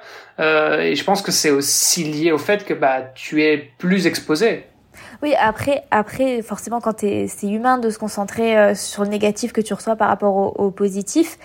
Mais en fait, quoi qu'il arrive, t'es toujours, en fait, il y a ta légitimité pour prendre la parole sur les réseaux sociaux est tout le temps en fait remise en question. Que tu aies un diplôme ou pas, que tu fasses euh, 3 heures au marathon, euh, moins de 10 heures à l'Ironman, euh, tu es toujours en fait euh, critiqué et heureusement je pense qu'on est beaucoup, même comme même Marine Leleu, tu vois, avoir pris de la maturité, avoir pris du recul, à se dire j'ai pas besoin de faire des chronos élites pour tu vois prendre la parole et, et heureusement après, euh, après le problème, c'est que euh, moi, je reçois forcément des messages de personnes qui euh, qui ont des personnes dans leur entourage qui se moquent de leur chrono, qui disent que bah ouais, faire plus de 4 heures un marathon, bon, euh, voilà. Moi, quand tu vois, je fais du trail, des fois on me dit que je fais pas du trail, que je fais de la randonnée, vu mes chronos. Euh, et c'est et c'est en fait c'est super frustrant quand tu mets autant, tu vois, de d'ardeur dans une préparation, de se voir réduit un chrono, puisqu'au final, finalement, qu'au final, quand tu vois, on fait un Ironman on retient le chrono, mais on retient pas toute la préparation qu'il y a eu derrière. Euh, et clairement, mm. euh, ton ta journée Ironman, c'est une ouais, et puis le point de départ aussi. Ouais, tu vois. oui, parce, que... parce que les gens ont pas forcément le, ils voient le chrono, ok, mais ils voient pas forcément la progression qu'il y a eu parce que parce qu'on sait pas forcément d'où tu viens. Donc en fait, euh, tu vois, euh, peut-être qu'il y a, il y a deux ans, trois ans, dix ans, euh, bah t'aurais t'aurais fait ce chrono fois deux, et en fait pour toi c'est un exploit et c'est une victoire de dingue. Et en même temps, il y a des gens qui vont qui vont venir te qui vont venir te casser dans ton dans ton tu vois ça c'est ouais mais après tu vois je trouve que c'est c'est une manière assez française tu vois de se focaliser tout le temps sur euh, la performance. Parce que tu vois j'ai l'impression qu'aux États-Unis ou ailleurs on est plus sur l'aventure le fait de se lancer là-dessus. Et c'est pour ça qu'en Ironman leur truc anything is possible. Bah oui en fait voilà. Alors qu'en France euh, bah de suite je pense qu'il y a des personnes qui vont pas se lancer parce qu'elles se disent ouais après tant mieux tu vois c'est c'est bien aussi de peser le pour et le contre de se dire ouais tu suis peut-être pas capable ou peut-être que je préférer faire un Alpha Ironman avant et, tant mieux parce que c'est vrai que toujours vouloir faire euh, des grosses compétitions ou se lancer sans aucune expérience et peut-être euh, très mal vivre euh, la préparation et le jour de la course bah c'est pas très positif comme expérience. Mais il y a quand même ce focus qui est souvent sur la performance sur le chrono et qui est qui je trouve qui est quand même assez français et euh, qui est très frustrant pour beaucoup de personnes parce que euh, bah, parce que voilà une performance doit pas se résumer forcément à un chrono. Et euh, moi personnellement quand je fais un triathlon pour moi c'est trois objectifs différents et à chaque fois que je fais un triathlon je me fixe un objectif par course enfin par sport et je me dis par discipline ok, ben, dans l'ensemble, j'ai très mal vécu ma course, mais au final, j'ai atteint mon objectif en natation, j'ai atteint mon objectif sur les transitions. Bon, bah voilà, on va pouvoir travailler sur ça ensuite, et c'est pas grave, et on continue. Et, euh, et tant qu'on se fait plaisir, et je crois qu'il y a ce problème aussi, il faut se faire plaisir. On n'est pas que dans le sport pour se faire du mal, pour souffrir, parce qu'il y a ce côté du ouais, il faut absolument tout le temps envoyer à chaque entraînement. Euh, il y a aussi le côté plaisir et c'est important des fois de se dire bah, je vais faire un Ironman, je vais peut-être pas faire 11 heures, je vais peut-être pas faire 10 heures. Si je fais 15 heures, je serai contente, mais j'aurais pris beaucoup de plaisir, j'aurais souri du début jusqu'à la fin, j'aurais kiffé avec euh, ma famille, euh, les gens qui sont venus me voir. Et c'est aussi important de valoriser euh, cette approche un peu différente du sport. On en parlait hein, justement avec euh, Pierre Lavoie, euh, qui est justement pas du tout un pourfendeur du no pain no gain, euh, qui est un peu ce que ce que tu ce que tu me dis, c'est-à-dire il faut toujours s'en mettre une couche, il faut toujours aller dans la douleur, il faut toujours se faire mal. C'est peut-être pas la solution non plus pour progresser. Ouais, oui, oui. Bah oui, oui. Physiologiquement, en plus, ça a été prouvé que c'est pas que comme ça qu'on progresse, heureusement quand même. Mmh, mmh, mmh, Parce que tu vois, dès que je parle d'endurance fondamentale, les gens ils sont dit ah bon Je suis ah oui, bah oui, oui, oui. Moi j'ai commencé à progresser quand j'ai arrêté de me faire du mal en fait. Tu vois Donc euh, oui, après on, après c'est on le voit, tu vois, il y a aussi cette course sur les réseaux sociaux où euh, c'est cool d'avoir des super chronos, c'est impressionnant, mais voilà, il faut aussi s'adapter à chaque euh, chaque physique, à chaque préparation, aussi revenir aux, fondamentaux où bah c'est bien aussi d'aller doucement et c'est même mieux pour ton cœur et c'est moi personnellement quand je fais du sport, j'ai envie de faire du sport jusqu'à mes 70 ans, tu vois, j'ai envie d'être la mamie que tu vas croiser, tu vois. J'ai envie d'être la mamie euh, qui fait un Ironman. Qui va te dépasser euh, Exactement, tu vois.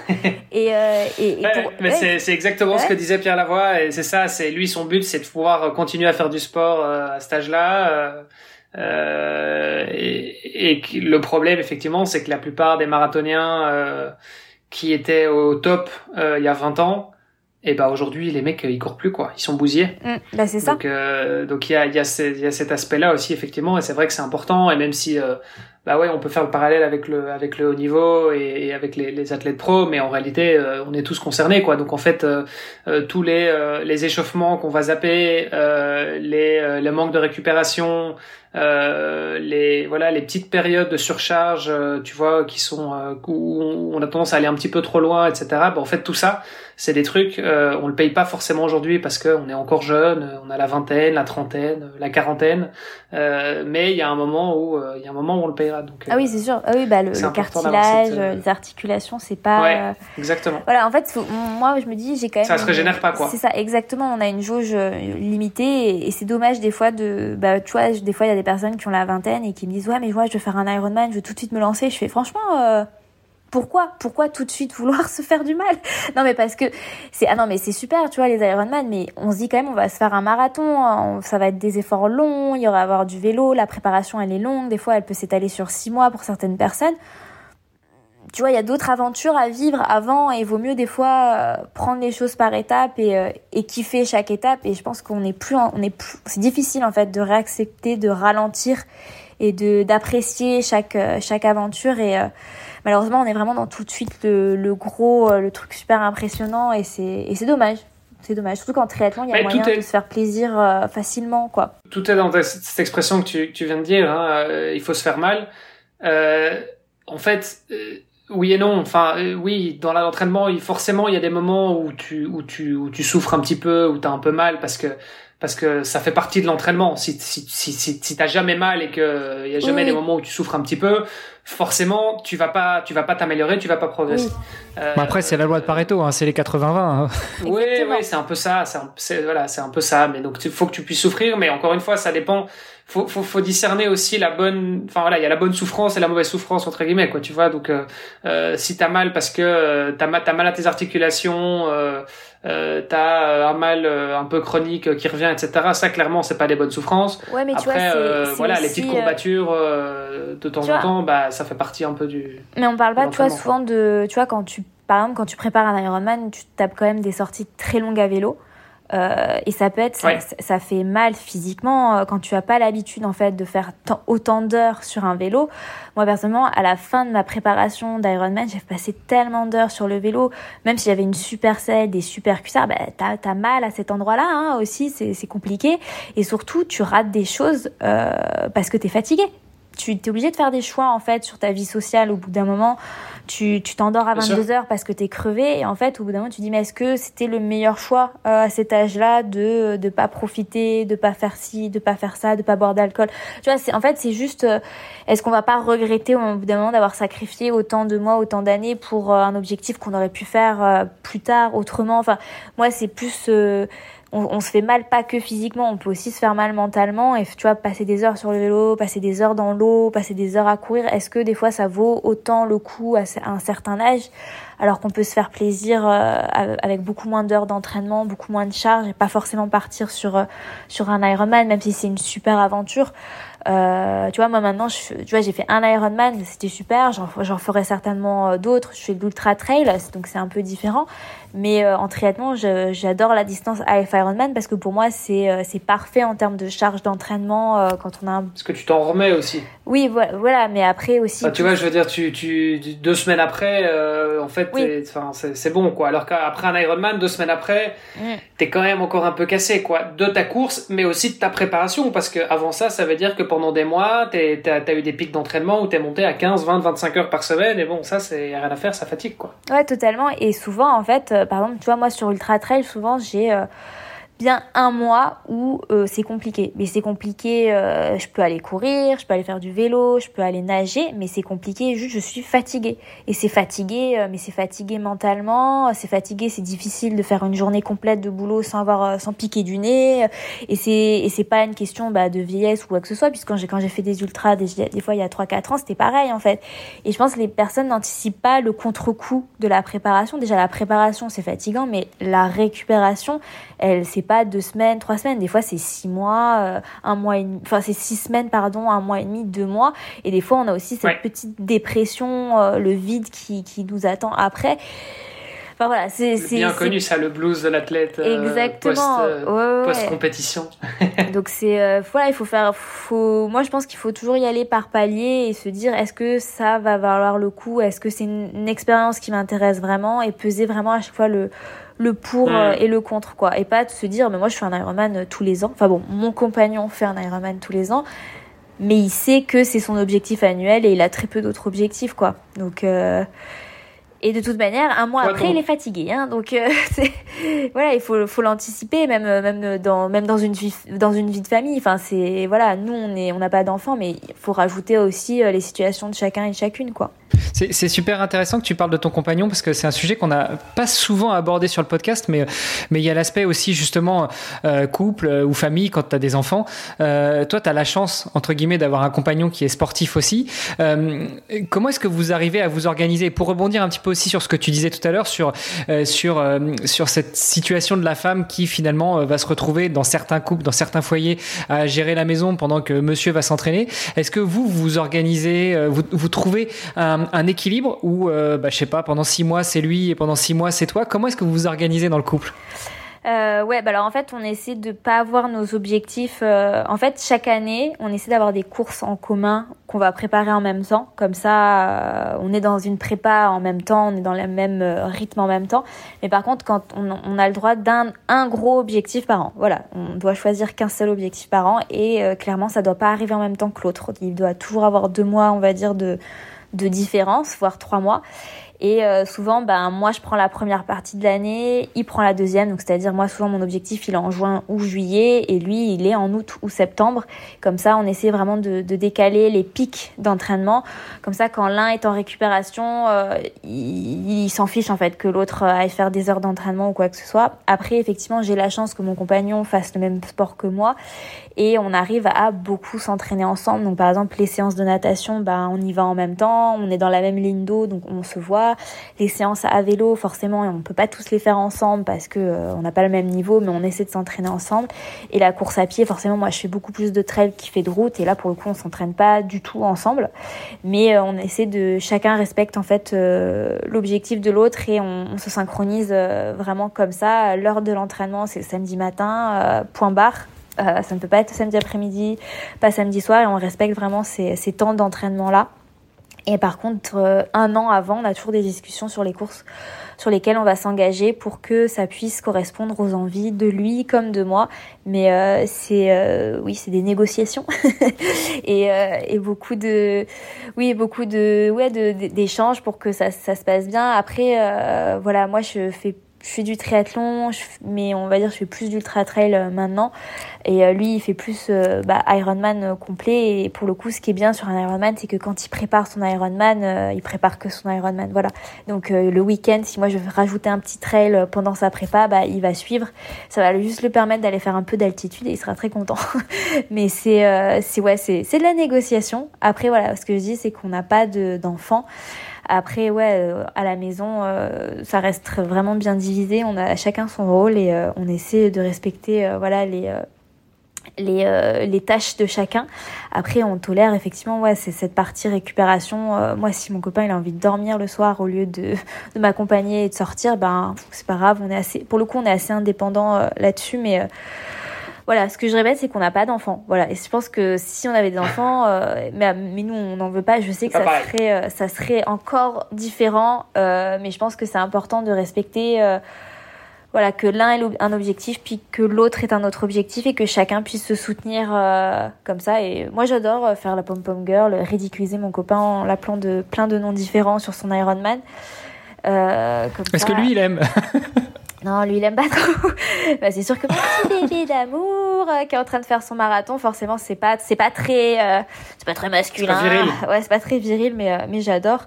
Mais après, c'est, c'est, c'est, c'est cool aussi d'être, d'être la personne qui encourage. Et, mais après, moi, j'aime aussi quand mon copain m'encourage. Et par contre, honnêtement, moi, ce que je lui dis, c'est que j'ai de la chance qu'il fasse que des Ironman. Donc, c'est-à-dire, c'est que sur une journée, parce que moi, je fais de l'ultra trail et c'est des fois sur 26, 30 heures. voilà. Et donc, c'est beaucoup plus long.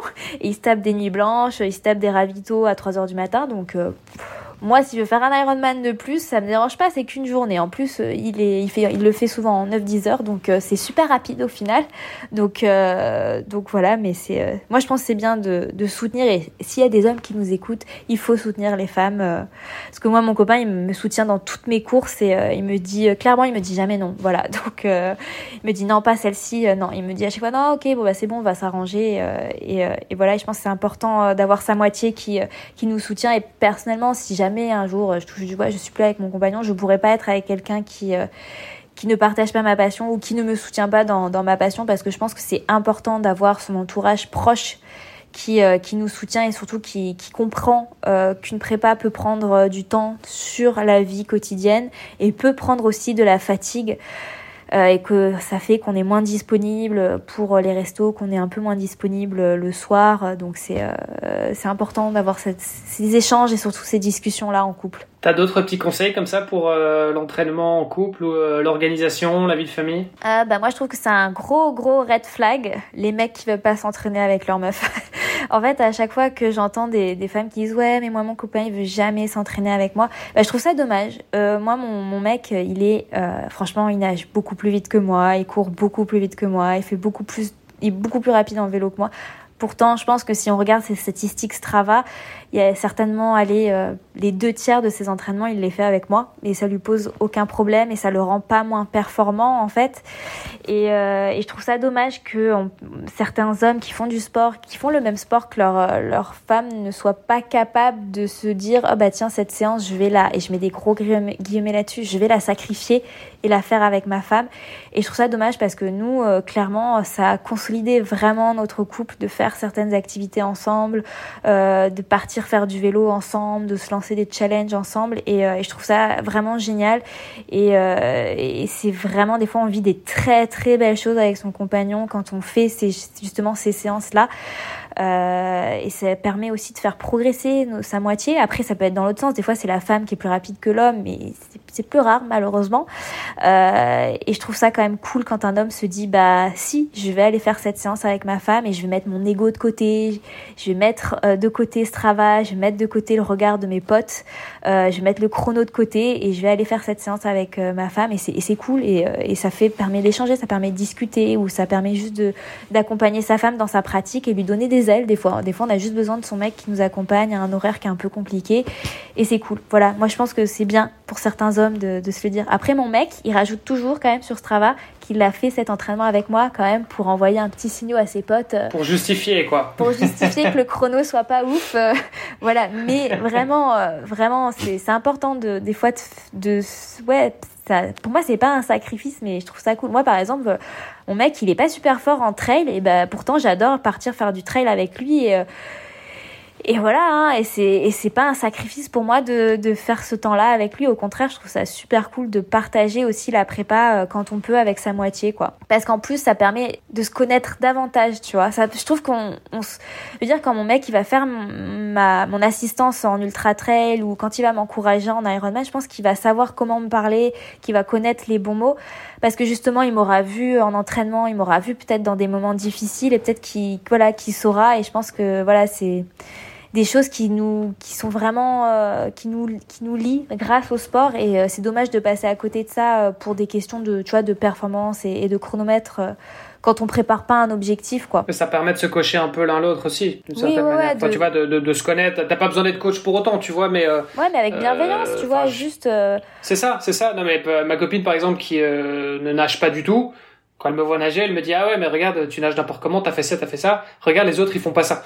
oui oui je sais je sais bon mais t'inquiète pas on me l'a déjà dit euh, c'est bon.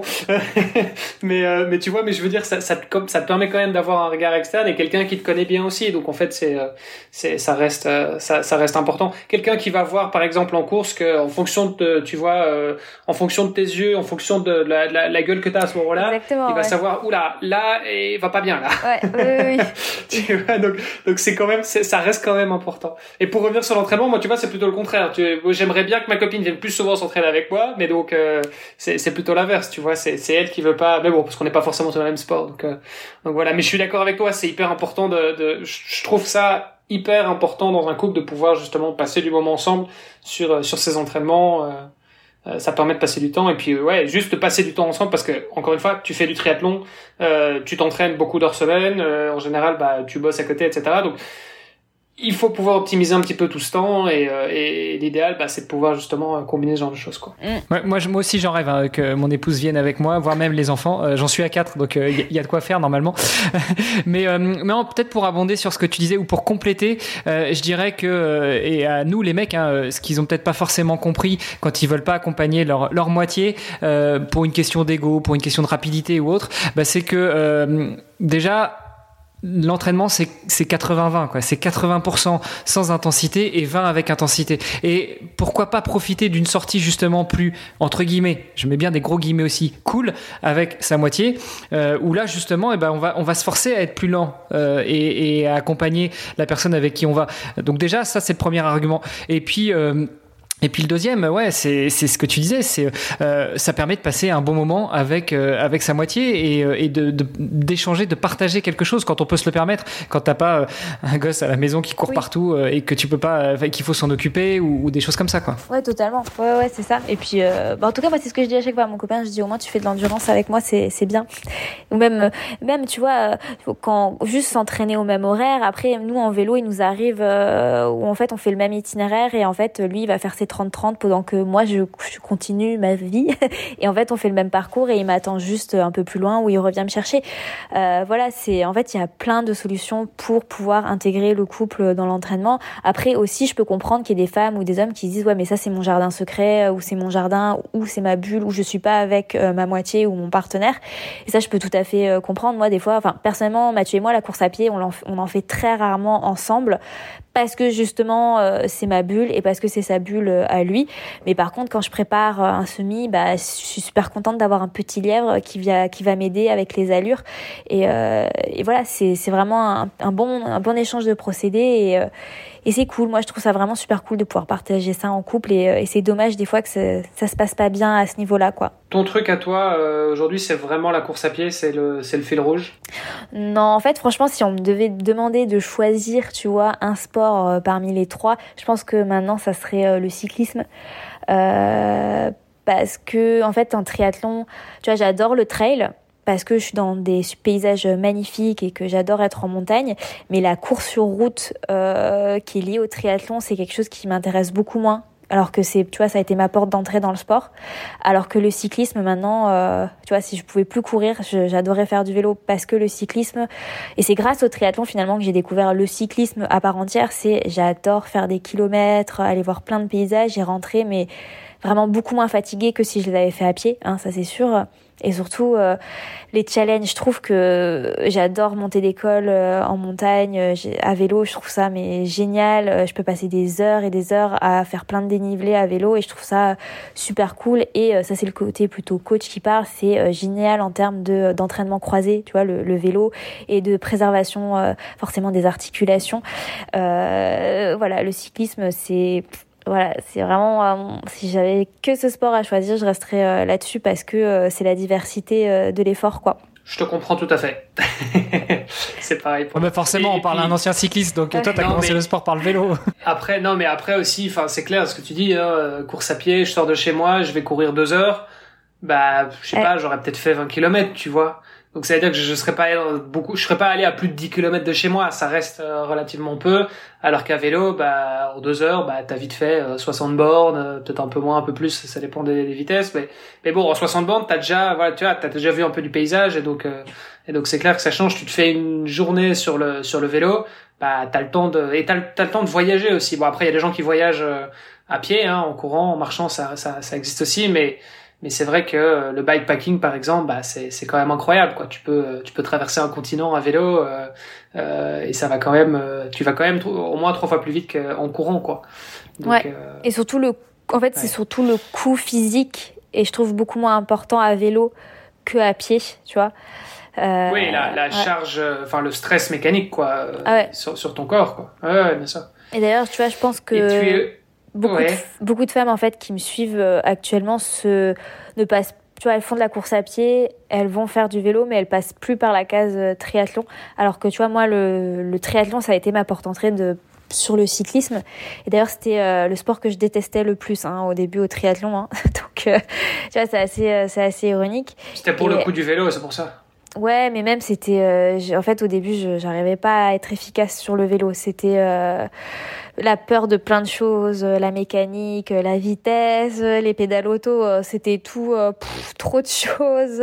Au moins nager c'était facile, courir c'était facile, mais le vélo, et, euh, et maintenant, c'est euh, ouais, c'est mon sport favori quoi. Sur le, le triathlon, euh, quand je suis dessus, je me dis c'est bon, ça va être nickel là. Et tu vois d'ailleurs quand quand je suis en triathlon, quand je pose le vélo, je me dis bon, bah, c'est bon, maintenant t'as plus qu'à courir, ça c'est facile. Alors que physiquement, c'est là où ça commence à vraiment faire mal. Mais moi, c'est bon. Dès que je pose mon vélo, je me dis c'est bon, le triathlon il est fini. T'as plus qu'à courir, tu t'en fous. Ah, moi, c'est quand je sors de l'eau, tu vois. c'est le plus dur est passé. Euh, ok, tu es aussi prof de yoga. Ouais. Ouais, ouais. T'as découvert ça quand? C'est t'as, as commencé quoi? J'imagine c'était c'était complémentaire à la course à pied, au triathlon? Ouais, au fait, au fait, ça a été complémentaire à la course à pied euh, parce que j'étais assez quand j'étais euh, quand j'étais vraiment petite ado, je faisais de la de la gym et donc j'étais assez souple quand même. Puis après j'ai eu ouais toute la puberté jusqu'à ma vingtaine où j'ai fait zéro sport. Et en fait, j'ai remarqué que la course à pied, euh, bah, ça me blessait beaucoup. Euh, j'ai eu des syndromes fémoropatellaires. Ensuite, j'ai eu une fracture de fatigue. Donc, j'ai eu plein de, j'ai eu plein de merde physique. Et en fait, je me suis aperçue que bon, il y avait la préparation physique, tu vois, faire des, euh, faire des, des, euh, des entraînements, faire du renforcement musculaire. Mais le yoga, ça m'a permis de me renforcer euh, musculairement, mais aussi de garder ma souplesse et surtout de, de garder ma mobilité. Et je trouve qu'on n'en parle pas assez, surtout aux personnes amateurs euh, qui se lancent dans ce sport-là, que c'est bien de courir, mais il faut en fait toujours avoir une pratique un peu plus transversale avec bah, du yoga ou de, de la préparation physique. Et clairement, pour moi, le yoga, ça a été ouais, une bonne révélation pour euh, la souplesse, la mobilité et surtout le, le, renforcement musculaire euh, sans forcément aller à la salle de sport quoi. Puisque si le yoga c'est pas que mm. c'est pas que du mm, ou du oh, je sais qu'il y a un gros cliché sur le, le, yoga mais le yoga ça peut être euh, c'est assez sportif. Enfin moi, la manière bah, dont c'est du gainage, c'est ouais, ouais c'est c'est c'est de c'est tout ce dont tu as besoin. Ouais, ouais. bien sûr. moi, pour moi, c'est si tu avais qu'une seule discipline à garder en dehors, tu vois, du triathlon, encore, je trouve que le triathlon, c'est, euh, ouais, c'est, je dirais pas que c'est autosuffisant, mais que chaque sport a une spécificité qui permet de compenser, on va dire, euh, certains effets néfastes de l'autre sport. Et je trouve que tu te blesses quand même beaucoup moins en triathlon que si tu c'était monosport, donc que si tu faisais que du vélo, que de la natte, que de la course à pied euh, tout seul.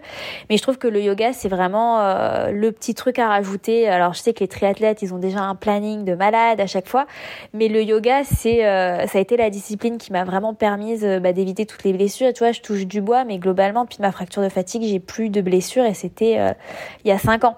Et je pense que euh, voilà, c'est euh, c'est pour ça que j'ai voulu apprendre à l'enseigner et, et maintenant, tu vois, je l'enseigne toujours et, je, suis toujours émerveillée de, de, de, pouvoir garder ma souplesse et ma, ma, ma mobilité. Que des fois, quand j'enseigne à certains, alors les cyclistes, c'est quand même les pires. je trouve. C'est le pire, on est d'accord. Non, non, mais on est d'accord. Ouais, c'est pareil. Moi, je suis hyper rigide et je sais que ça a toujours été, ce qu'on m'a toujours dit, c'est normal. Donc c'est euh, ouais ouais c'est et c'est dommage. Je trouve que c'est c'est dommage que euh, mais même les cyclistes pro, je trouve c'est dommage qu'ils aient pas plus de suivi euh, là-dessus parce qu'on ridiculise souvent le yoga en mode ouais c'est une secte et tout alors que non pas du tout. Je pense que ça apporte ça peut apporter beaucoup de bienfaits au, même à tous les sportifs d'endurance en général qui ont bah, ce bah, c'est forcément des mouvements hyper, hyper répétitifs, euh, toujours dans la même euh, direction, donc pas souvent polyarticulaires. Et là, pour le coup, dès qu'on fait du yoga, euh, déjà, on s'enlève plein de blocages, on retrouve en souplesse, en mobilité, tout en se renforçant. C'est quand même, ouais, c'est quand même, pour moi, c'est une discipline à ajouter dans vos plannings, si mhm. jamais. Mais, ben mais adapté parce qu'il y a, en fait, il y a plein de yoga différents. Il y a différents, il y a plein de disciplines différentes et on peut quand même adapter euh, les, les flows, les postures de yoga à sa pratique et, euh, et avoir vraiment un bénéfice euh, bah, à chaque séance quoi. Là, tu parles de yoga et, de l'intégrer dans la préparation. Toi, justement, euh, parce que tu as parlé aussi du, planning, de l'emploi du temps qui est assez chargé, que ce soit pour des, coureurs, des trailers, des ultra-trailers, des triathlètes, des swimrunners, des, tout ce qu'on veut. Euh, tu conseillerais quoi, en fait, au niveau du yoga? Est-ce que tu conseillerais une pratique régulière, euh, mais courte, je sais pas, 10 minutes de temps en temps, 20 minutes de temps en temps, ou alors une, une grosse séance le week-end? Ce serait quoi ton conseil là-dessus? Moi, mon conseil, ce serait plutôt 20 minutes, 20 minutes de yoga au moins une fois par semaine. Euh, pas, ça sert à rien de faire une heure, une heure quinze. Après, c'est super cool, hein, si on peut se faire une heure de yoga par semaine, euh, c'est génial. Mais moi, je préfère quelqu'un qui me dit qu'il fait 20-30 minutes euh, tous les 4-5 jours. c'est top, quoi. Enfin, c'est vraiment ce qu'il y a de mieux. Après, franchement, la majorité des gens ne s'étirent pas. la majorité des gens, déjà, ne font pas renforcement musculaire. Faut se dire que le yoga, ça va permettre de faire, on va dire, les trois choses en 20-30 minutes et, euh, et apporter euh, les mêmes bienfaits. Et je pense que ouais, une fois, une fois par semaine, c'est, le minimum. Et après, ce qui peut être bien, c'est que si un jour on a une, une séance de natation, bah, on peut l'intégrer euh, le soir. Surtout que ça peut aider à l'endormissement. si on fait une grosse séance de fractionné, eh ben le soir avant de se coucher, on essaie d'avoir ces 30 minutes, ces 20 minutes là. Ça peut aussi pareil aider à l'endormissement si on a été un peu excité à cause de sa séance de fractionné. En fait, faut juste essayer de se le caser sur une journée où c'est une séance un peu légère sur la journée de repos. Ça peut être aussi fait sur une journée de repos, euh, puisqu'il n'y a pas du tout de choc. Euh, on est vraiment sur euh, une activité qui est assez douce. Donc ouais, une fois par semaine, c'est quand même le top, quoi. Après, ça, ça ne peut pas remplacer une séance de natation, ça peut pas remplacer une séance de course à pied. Voilà, c'est pas, ça communique pas là pour le coup. c'est pas, c'est pas un entraînement non, croisé. Bien sûr, mais ce qui est, ce qui est, moi je trouve que ce qui est difficile en fait, c'est pas tellement le, c'est pas de faire une heure. Tu vois, enfin, en fait, si je fais 20 minutes, je fais une heure. C'est pas, c'est pas, tu vois, ce qui est difficile, c'est de commencer. C'est de me dire, bon, bah, ok, là, je me mets, je sors mon tapis, je fais, enfin, tu vois, et, je commence et je fais ma séance. C'est, moi, je trouve que c'est ça qui est le plus difficile, c'est, c'est les cinq premières minutes. Une fois que t'es, t'es lancé, bon, bah, à la limite, tu, tu suis ton truc et, euh, et tu fais euh, tu fais ta séance de yoga jusqu'au bout quoi. Ouais ouais, bah après il faut se dire que dès 20 30 minutes, tu as des tu as des bienfaits, t'es pas obligé de faire euh, de faire une heure en fait euh, de yoga. Parce que je sais que des fois tu as, quand même un choix en termes de, de planning, tu vois quand tu prépares les enfants le matin, tu mets ton réveil 30 minutes avant, bah tu peux faire ta séance, t'es pas obligé de t'épuiser à te lever une heure avant. Pareil le soir ou pas pareil entre midi et deux. Si tu es au bureau et que tu as juste accès à une salle, bah tu peux emmener ton tapis et le faire entre midi et deux puisque tu c'est pas des séances où tu transpires forcément non plus. Donc euh, voilà, il faut juste adapter. Mais par contre, c'est ça, il faut vraiment choisir des séances de yoga directement qui vont droit au but, euh, qui ont pas trop de méditation, pas trop euh, ce genre de trucs. Et il y a plein maintenant de professeurs qui le font. Ou moi, même moi personnellement, moi c'est ce que j'enseigne aussi sur sur les personnes avec qui je fais du coaching. Donc c'est voilà, c'est juste trouver la bonne séance de yoga et s'y mettre. Et après c'est ça, c'est débuter. C'est surtout ça parce que clairement le yoga, a, si on n'a pas un bon schéma corporel, si on n'est pas très souple au début, c'est super compliqué quand on vient des sports d'endurance parce que euh, ouais, c'est compliqué et puis surtout rien que le nom des postures, on se dit ouais là là, ouais sur quelle planète j'ai atterri? Mais alors qu'en fait, c'est vraiment super euh, c'est vraiment génial. C'est euh, c'est dommage qu'il n'y ait pas plus de place au yoga dans, dans, le, triathlon en général. Qu'est-ce que tu recommandes du coup pour les triathlètes qui nous écoutent? Parce que bon, on peut soit aller s'inscrire à un cours de yoga quelque part. Enfin bon, ça en général c'est quand même un peu contraignant parce que ça veut dire que bah, tu dois te déplacer, c'est un horaire fixe. Euh, en général, c'est quand même au minimum une heure euh, parce que tu te déplaces. Donc, euh, pour les gens qui n'auraient pas forcément le temps, qui veulent faire un peu de yoga chez eux, mais bon, ils n'ont pas forcément. Bah, c'est quoi le mieux? C'est des cours à distance, c'est des vidéos YouTube, c'est mm. c'est quoi? Bah, T'as les cours à distance, t'as des vidéos YouTube. Après, il faut juste taper yoga for runner, yoga pour la course à pied, yoga pour les triathlètes. En fait, t'as plein de petites vidéos sur YouTube et souvent, en fait, de toute manière, tous les cours en ligne, c'est des formats 20, 30 45 minutes, se faire sa playlist sur YouTube si on n'a pas le budget. Après, il y a des applications, après, il y a des plateformes en ligne qui sont plus spécialisées euh, sur ce type euh, de yoga et, euh, et trouver. Après, voilà, en yoga, c'est yoga, faut se dire aussi qu'il faut s'attacher à la personne euh, qui enseigne le cours parce que des fois il y a quand même la voix qui est assez particulière, les approches des professeurs qui sont pas les mêmes. Euh, voilà, donc il y a, des personnes qui enseignent en sanskrit, euh, donc tu comprends rien, c'est pas, c'est en français, mais les noms des postures sont un peu complexes, donc c'est, enfin voilà, en sanskrit. Et voilà, il faut juste trouver la bonne vidéo, sa bonne playlist. Après, il faut se dire, vaut mieux faire la même, le, le même flow toutes les semaines que ne pas trouver le bon professeur quoi. Et euh, mais après il y a plein de ressources en ligne gratuites, ça c'est ce qu'il faut se dire. Et euh, quand on débute, il n'y a pas de problème aussi à, à se lancer sur YouTube. Ça c'est pour le coup euh, en yoga, moi je déculpabilise complètement à ce niveau-là. on peut on peut débuter sur YouTube. Après, c'est sûr que c'est mieux de débuter avec un professeur, mais c'est surtout tout de suite un peu contraignant, quoi. J'en profite juste pour, euh, pour placer euh, deux copains. Euh, si vous êtes du côté de Grenoble, bah, il y a Aurélie et D Yoga. et puis si vous êtes du côté de Besançon, il y a Guillaume, qui est Guillaume Yoga sur les réseaux. ce sont deux runners yogi qui, qui, ont ouvert leur activité il y a peu de temps et, et justement bah, qui peuvent accompagner les, les, sportifs qui veulent faire du yoga dans le cadre de leur activité sportive. Voilà. Mm. C'est juste la petite minute promo on parlait justement de sponsors sur le podcast, tu vois, c'est bien. On a, on a deux nouveaux sponsors, c'est génial. Euh, mais donc non, je pense qu'effectivement, ce qui est pas, ce qui est peut-être pas mal, euh, enfin moi, ce que je recommanderais, c'est si on est vraiment étranger au yoga, de se peut-être de suivre un cours ou deux, histoire de, de se faire corriger un petit peu sur les postures, et après de se ouais, de se focaliser sur une, un type de séquence que tu peux faire. Ça peut être la salutation au soleil et tu te dis, bah voilà, tous les matins euh, ou une fois par semaine, je me fais 5, 10 salutations au soleil, euh, voilà. Et, euh, et au moins, bah, c'est répétitif. Et je pense que le plus important, c'est que ça devienne vraiment une habitude, quoi. C'est que tu puisses, tu vois, que c'est, en fait, tu dois plus trop réfléchir. Il y a des trucs comme ça, tu sais, comme on parle beaucoup des, des, routine euh, matinale, tu sais, quand tu te lèves, euh, qu'est-ce que tu fais quand tu te lèves? Bah voilà, moi je sais que j'ai toute une série de, de, choses qui se succèdent comme ça. Quand je me lève, euh, et tous les matins c'est pareil, et parce que c'est devenu une habitude, et le fait que ce soit devenu une habitude, bah, je dois même plus réfléchir, je dois plus, euh, tu vois, quand tu te lèves, bah, t'es pas forcément très frais, t'as pas forcément les idées au clair, bah au moins là tu sais exactement, ça, tu, tu dois même plus réfléchir, quoi, donc ça, se, fait, ça se fait très naturellement. Bah, c'est clair. Après voilà, le, le yoga quand on pratique chez soi, le mieux c'est surtout d'avoir un miroir pour euh, pour se regarder et essayer de se s'auto-corriger parce que c'est aussi important de prendre conscience de, de, son corps et comment il fonctionne et euh, surtout comment il y a certains blocages. Surtout au niveau des hanches. Enfin, moi, voilà, c'est quand, quand t'es prof de yoga, à chaque fois que tu as un peu les mêmes, euh, les mêmes soucis avec euh, forcément les personnes qui courent, les personnes qui font du vélo, euh, souvent, quand on a compris quels sont les blocages, sur quelles sont les faiblesses à travailler, bah, on va vraiment sur les mêmes, les mêmes flots.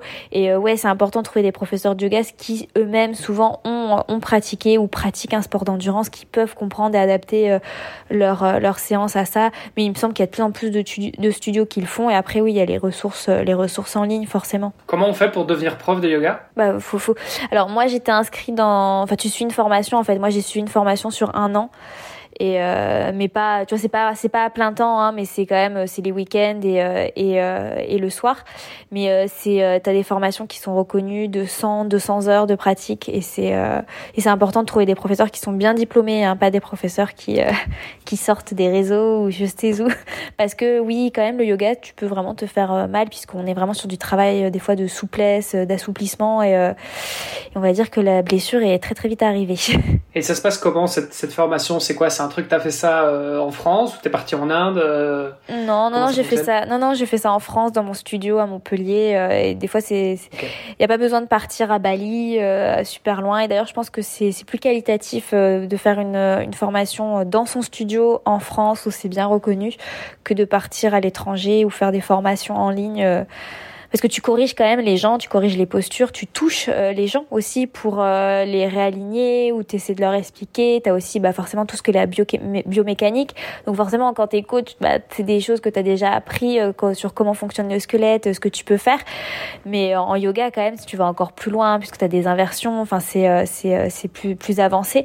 Mais ouais, moi j'ai fait ça dans mon studio et, et je ouais, je trouve ça super parce qu'après il y a la partie yoga qui qui qui est forcément moins apprécié par justement les personnes qui font du sport d'endurance. Euh, c'est le côté plus spirituel, hein, puisque le yoga, c'est pas, c'est même pas considéré comme un sport. Hein, c'est vraiment toute une philosophie euh, de vie. Et, euh, et d'ailleurs, je trouve ça génial puisque moi personnellement, tous les exercices de respiration que je fais en yoga, ça m'a été super utile en natation, quand je cours, quand je suis stressée. Donc c'est c'est c'est encore autre chose, mais c'est c'est pas du sport et c'est aussi super parce que des fois il y a beaucoup de personnes qui font du sport, qui viennent dans le yoga, qui se mettent en mode performance pour faire absolument euh, les postures les plus compliquées, les plus instagrammables, alors qu'en fait, euh, souvent quand tu fais du yoga, tu fais quand même assez rarement ces postures-là et tu es beaucoup plus euh, dans un travail d'introspection, euh, de gainage, des postures qui sont assez simples, qui, qui vont pas aller sur Instagram, mais qui sont euh, beaucoup plus efficaces. Et, euh, et voilà, moi je suis, moi, franchement, ça a été, la, je pense, la pièce qui manquait dans mon, dans mon puzzle pour transmettre au mieux et au mieux accompagner les personnes que je coach. Ok, et t'as un, as un examen de, pour, pour devenir, je sais pas, c'est une certification, c'est il y, a, y, a, y a un accès à la profession pour être prof de yoga, ça se passe comment? Bah alors en fait, t'as un certain nombre d'heures de pratique euh, que tu dois avoir personnellement. Ensuite, tu as un certain nombre d'heures d'enseignement euh, que tu dois avoir fait avec un autre professeur. Enfin, moi, c'est comme ça que ça, que ça fonctionnait. Je sais pas si ça a évolué hein, depuis, puisque c'était il y a, c'est pareil, il y a quatre ans au moins. Euh, plus même. Et, euh, et aussi, tu dois faire un stage, donc tu dois euh, être dans ton studio de yoga, enseigner sous supervision, donc euh, ça. Et ensuite, tu dois aussi faire un mémoire. Euh, et moi, j'ai fait un mémoire forcément sur la pratique des hommes, parce que ça aussi, les hommes, pas beaucoup de yoga. Et, et bah, après, j'ai pris mon, mon compagnon en exemple, qui est quelqu'un de très souple, donc c'était pas super cool. Mais voilà, et donc comment les hommes appréhendent le yoga et surtout des hommes qui font des sports d'endurance. Et c'était aussi passionnant. Donc euh, mémoire, stage, pratique personnelle, c'est pour ça que c'est sur un an.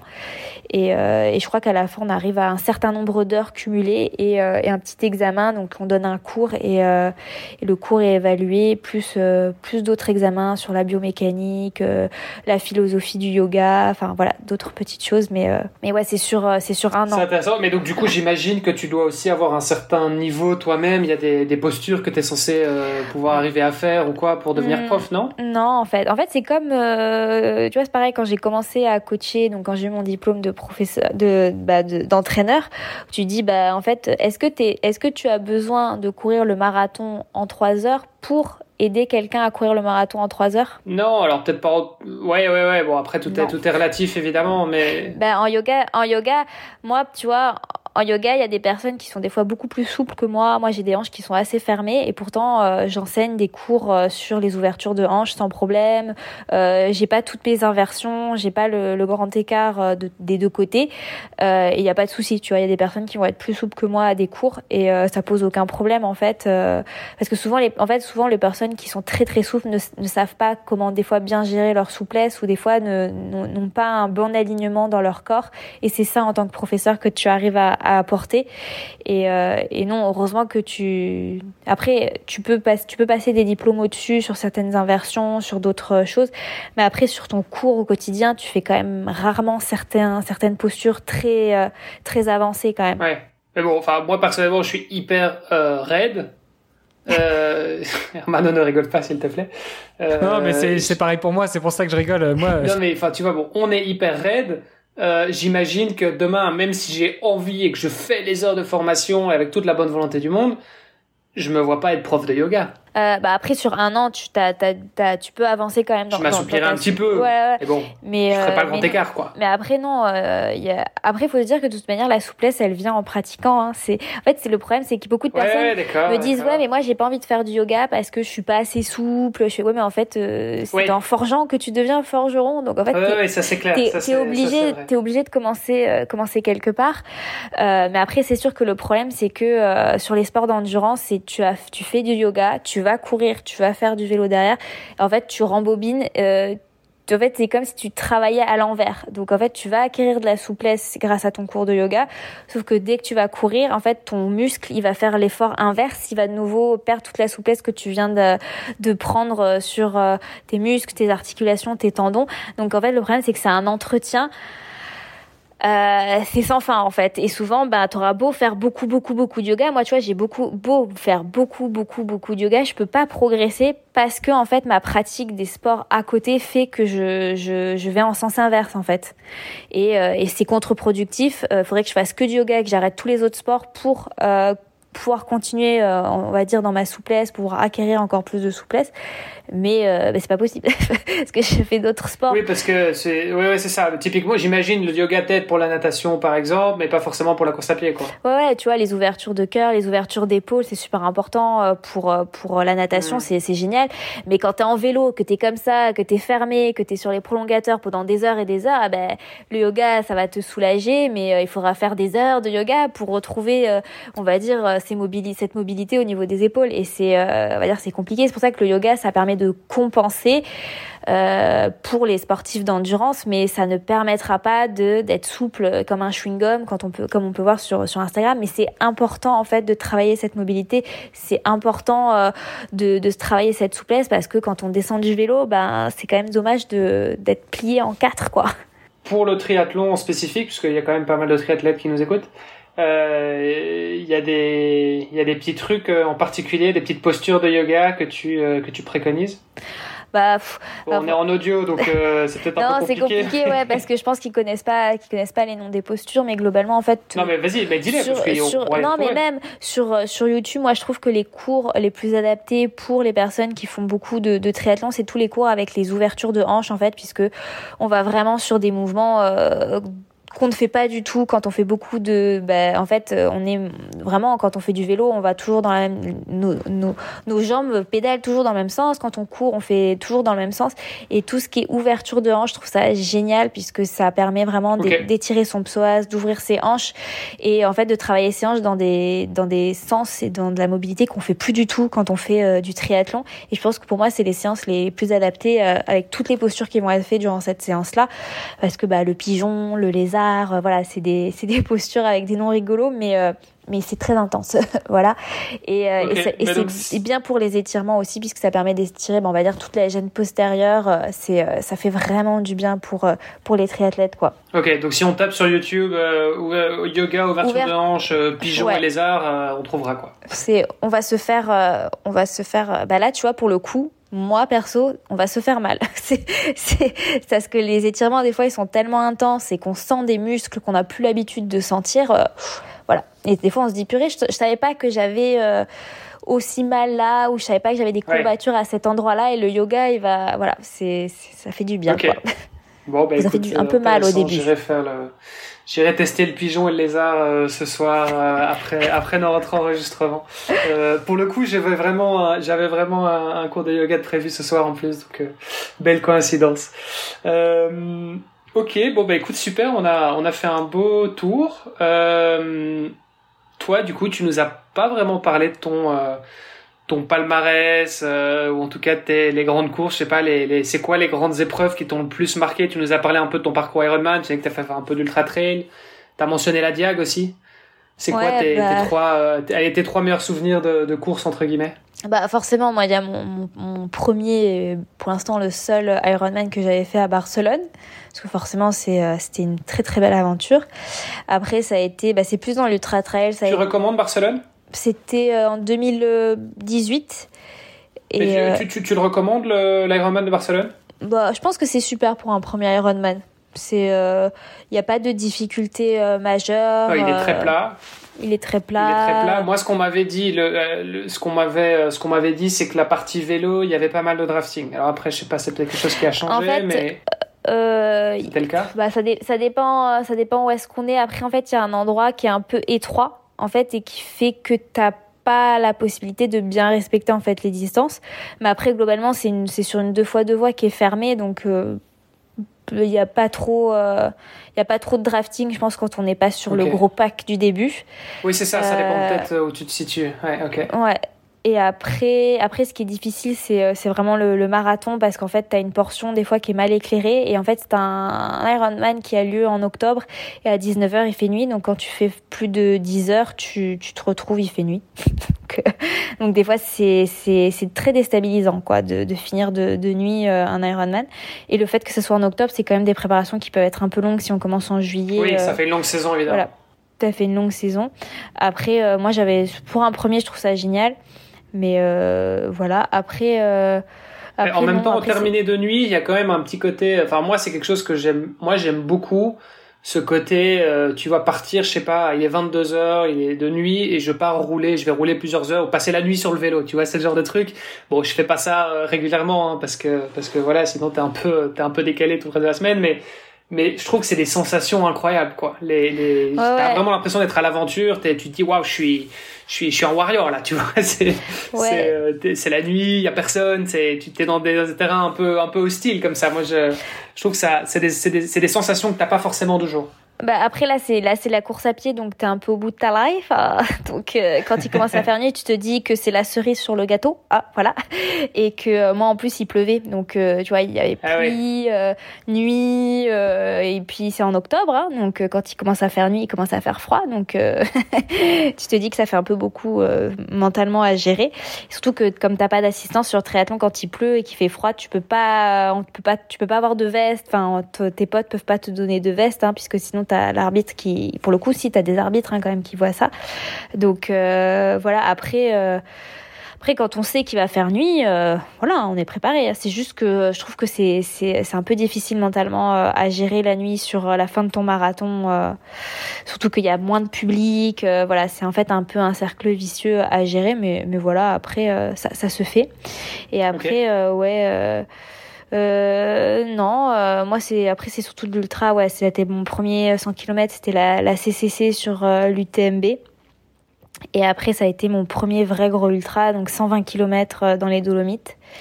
Et euh, c'était l'été dernier et c'est pareil. Euh, voilà, moi c'est bah là pour le coup, tu vois, j'adore courir de nuit hein, dans la montagne. Par contre, ça, tu vois, j'adore. Euh, ça, je trouve ça super cool. tu vois, t'es dans la montagne, tu vois la face, une face de montagne que tu vas aller escalader et tu vois bah, les frontales des autres coureurs. Je trouve que c'est génial. C'est vraiment magique, et et, et, pour le coup, tu vois, je suis très content parce que le triathlon m'aide énormément en ultra parce que ça me permet de gérer la douleur, euh, gérer euh, gérer la fatigue, euh, gérer la concentration. Et, et ce que j'aime c'est que le fait de préparer un objectif triathlon en même temps que préparer un objectif trail, l'un n'empêche pas l'autre.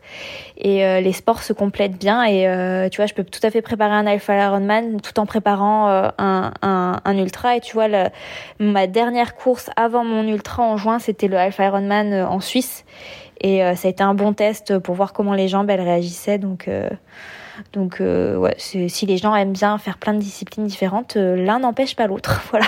Ok, ok, ok.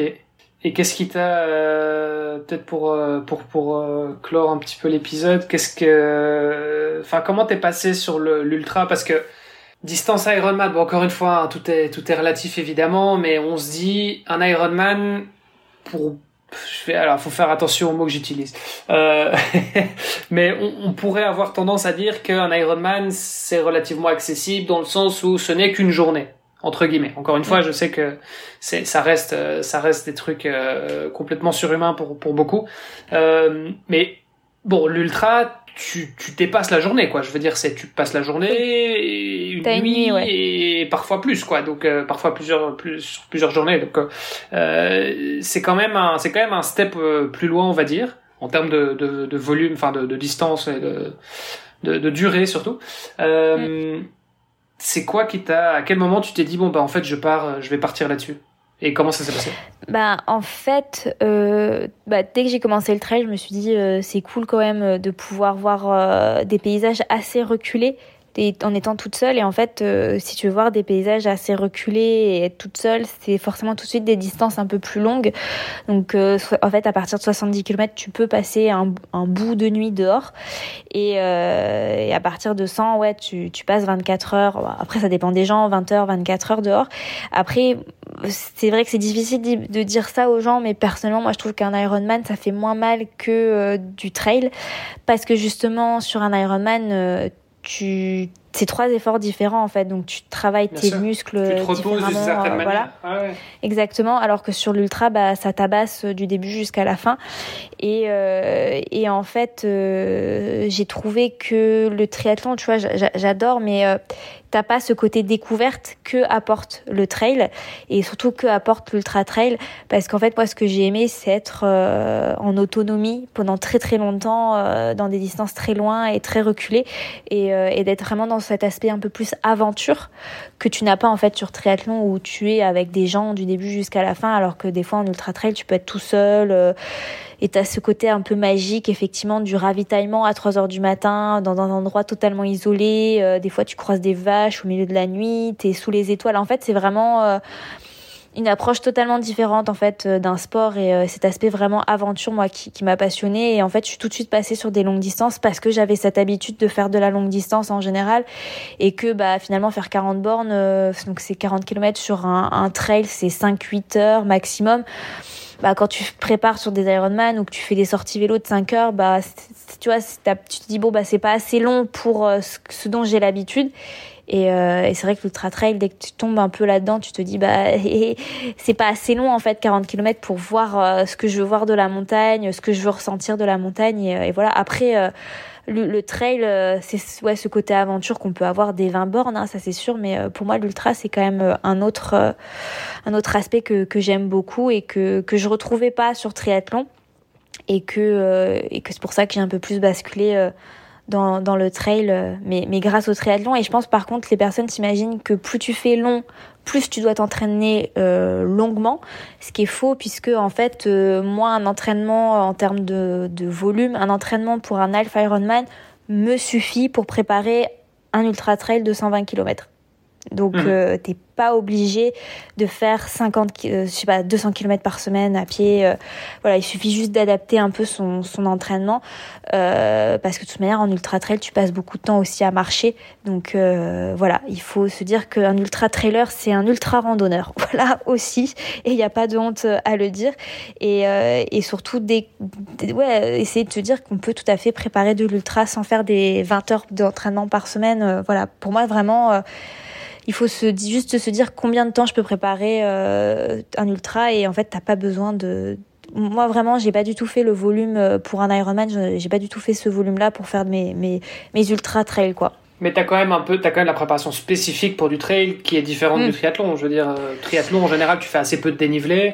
J'imagine oui, que oui, bah c'est différent. Bien sûr. En fait, euh, la, la, partie sur laquelle tu vas adapter, c'est ton vélo. Tu vas le faire forcément plutôt en montagne et plutôt avec du dénivelé. Euh, ce qui est bien avec le vélo, c'est que tu peux facilement beaucoup plus t'acclimater en fait euh, à l'altitude que si tu le faisais en randonnée ou euh, en trail. Et et t'as donc tout ce côté concentration, dénivelé. Tu peux faire énormément de dénivelé à vélo sans sans autant de fatigue que tu, si tu faisais de la randonnée. Et ça, c'est génial pour le cyclisme. Et en fait, le fait de faire tout ça, bah, ça reste quand même super positif pour une préparation de triathlon. Et c'est que du positif pour du trail. Et ensuite, effectivement, tu as juste la partie course à pied adaptée, donc faire de la randonnée, faire du faire de la course en montagne ou même de la course sur chemin que tu fais pas forcément pour triathlon. Mais clairement, quand tu retournes sur la route, bah tu voles. Hein. C'est clairement moi dès que je reprends la route, j'ai jamais été aussi rapide que depuis que je fais du trail dès que je retourne sur la route. Et, et c'est pour ça faut pas se dire qu'on pourra pas les ces deux murs isolés, le trail du triathlon. Euh, au contraire, d'ailleurs, il y a de plus en plus de trailers qui font du cyclisme en parallèle euh, et qui font même de la natation pour euh, pour la récupération. Après, voilà, c'est juste bien arbitré et bien adapté le contenu de la séance et pas forcément le sport, quoi. Ouais, je suis d'accord avec toi, ça se complète très bien. Et bon, forcément, tu travailles des, des chaînes musculaires différentes dès que tu commences à faire de la, de la montée, tout simplement. Et en fait, quand tu montes à pied, que tu marches ou que tu cours, finalement, euh, c'est du renforcement musculaire que tu fais beaucoup moins, ou en tout cas, c'est beaucoup plus prononcé que euh, il suffit de monter les escaliers, on le remarque, hein, c'est euh, on fait plus de renforcement musculaire en montant les escaliers qu'en que, qu'en marchant. Tu, tu, peux marcher dix fois plus longtemps, t'auras pas le, le, même effet. Euh, et ce renforcement musculaire, euh, ça reste quelque chose en fait d'hyper important. Et ça, je, moi, je me rends compte aussi, c'est un peu mon c'est un petit peu mon, mon, pari là sur la saison à venir, c'est que je me dis bah voilà cet hiver je vais vraiment essayer de m'orienter sur du renforcement musculaire euh, pour avoir vraiment une très bonne base. Parce que j'ai l'impression que justement la saison précédente, bah là où euh, le, le bas blessé un petit peu, c'était justement le cette, cette, résistance en fait où euh, en fait t'arrives à un moment dans le marathon où tu dis ben j'ai plus de jus quoi c'est les jambes qui mm. me lâchent. C'est le reste va bien, la tête va bien, tout va bien, mais juste chez mes jambes, j'ai plus de musculairement ça va plus quoi. Et donc euh, et donc c'est là où je mm. me dis que ça, ça, ça fait la différence. Donc euh, donc voilà, je on, on, verra ce que ça donne. On en reparlera on en reparlera d'ici euh, d'ici la saison prochaine. Mais c'est important de se dire que c'est important de se dire que c'est en hiver en fait qu'on prépare son corps et qu'on va éviter les blessures quoi. Parce qu'en fait quand la saison elle commence, c'est un peu trop tard de rajouter du renforcement musculaire et c'est souvent en hiver qu'on a plus le temps de moi, je trouve que c'est en hiver d'ailleurs où on peut vachement travailler les détails, euh, la technique en natation, euh, certains entraînements hyper spécifiques euh, sur le home trainer, c'est nickel. Faire de la vitesse euh, en course à pied l'hiver, c'est ce qui est top au final. Et faire le renforcement, renforcement musculaire qu'on prend pas le temps de faire quand on a la tête dans le guidon euh, sur une prépa, c'est c'est top quoi. Enfin, clairement, mm. moi, moi l'hiver, c'est c'est vraiment sur le, les petits détails, on va dire les finitions sur lesquelles on peut travailler et, et qu'on n'a pas le temps en fait dès, dès, que le mois de mars arrive, on a déjà la tête dans la prépa, euh, à enchaîner les kilomètres. On est juste là pour son volume, sa qualité. Oui, on fait du volume, on fait du spécifique, mais euh, mais on va plus forcément penser à la technique ou, au renforcement musculaire. Je, je suis d'accord avec toi. Et tu vois, moi le renforcement musculaire, ça a toujours été quelque chose de très compliqué à mettre en en œuvre comme le yoga, pareil. En fait, pour moi, ce qui est difficile, c'est pas de, c'est pas de commencer à faire mes pompes et mes abdos tu vois et mes squats c'est c'est ce qui est difficile c'est de c'est c'est trouver le moment et de me dire ok bah ça y est c'est bon je commence quoi. Je, je le fais et en fait bah une fois que voilà une fois que t'as fait tes, tes, quelques premières minutes ça ça va mieux par la suite. Et donc moi ce que j'ai trouvé là on va voir comment ça ça se passe mais pour l'instant ça va je, je garde la, la motivation c'est de me mettre justement euh, euh, tu vois une, un objectif. J'ai, en fait, c'est ça. Moi, je, si j'ai pas un objectif, ça marche pas. Euh, donc du coup, je me suis mis un objectif au, au, au mois de mars, euh, qui est euh, qui s'appelle Irox, qui est un truc où tu enchaînes en fait de la course à pied avec des épreuves un petit peu plus musculaires. Avec il y a du mm. rameur, il y a du du, du, du, lancer de, de balles où tu dois pousser des chariots, enfin des trucs un peu à mi chemin entre le CrossFit et le et le et, la course à pied. Donc donc voilà. Et donc je me suis mis un truc comme ça. Je me suis dit bah voilà, moi j'ai mon objectif, je sais pourquoi je me prépare, je sais pourquoi euh, je dois m'entraîner. Euh, et donc voilà, ça aide pas mal. Donc euh, voilà, on verra encore une fois ce que ça donne. Ok, super Anne, merci. Doubine, bah, ça veut dire quoi? Ça, ça, veut rien dire. C'est. c'est pas ton nom de famille. Non, non, non. Euh, c'était, c'est, c'est juste un onomatopée. Euh, c'était un groupe euh, de musique que j'écoutais. Et, il arrêtait pas de dire ça dans dans un refrain. Je me disais c'est cool, ça sonne bien et tout. Et, et j'ai gardé ça et je trouve ça, je trouve ça cool. Voilà, ça change, ça change un peu. Après, voilà, les gens prononcent comme ils veulent. c'est, c'est assez drôle à chaque fois et chacun a sa petite interprétation. oui, parce que c'est pas forcément. Pour aller pour une pour une influenceuse, tu vois, ou en tout cas euh, créatrice de contenu, pardon. Euh, c'est vrai que c'est pas forcément le nom qui est le plus facile à, à retenir, quoi. Non, non, non, bah souvent c'est Anne Dube qu'on m'appelle comme ça. Et, okay, Anne ouais. Dube. Et, euh, et, ça suffit. Mais après, voilà, tu vois, c'est pas mon nom de famille, donc euh, je me vexe pas du tout, quoi.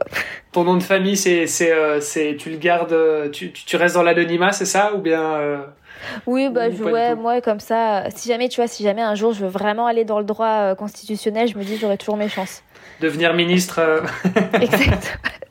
C'est ça, comme ça, euh, j'aurais deux Ministre des Sports, euh, ministre d'Oubindidou. Ok, voilà. Euh, super. Bon, bah écoute. Juste avant de te laisser partir, euh, bah, le podcast s'appelle Devenir triathlète. On a une question qu'on pose aussi toujours à nos invités. Euh, selon toi, quel est le meilleur moyen de devenir triathlète?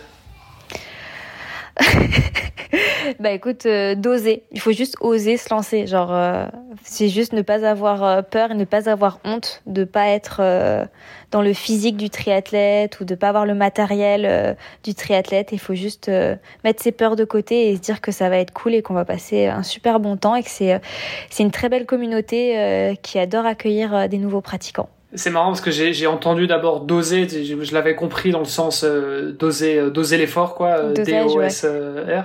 Ça aurait ça aurait fonctionné aussi, j'imagine. C'est vrai qu'on l'a pas encore vu comme euh, comme conseil, mais ça pourrait fonctionner aussi doser. voilà, y allait pas y allait pas tout de suite à fond de balle et, et, doser un petit peu le truc. Donc why not Les deux fonctionnent, on va dire ça aurait pu être aussi la morale voilà de de ce que je dis souvent doser son effort et doser sa pratique quoi Génial. Écoute, euh, un grand merci. Et on te retrouve, euh, du coup, c'est quoi? C'est sur Instagram principalement?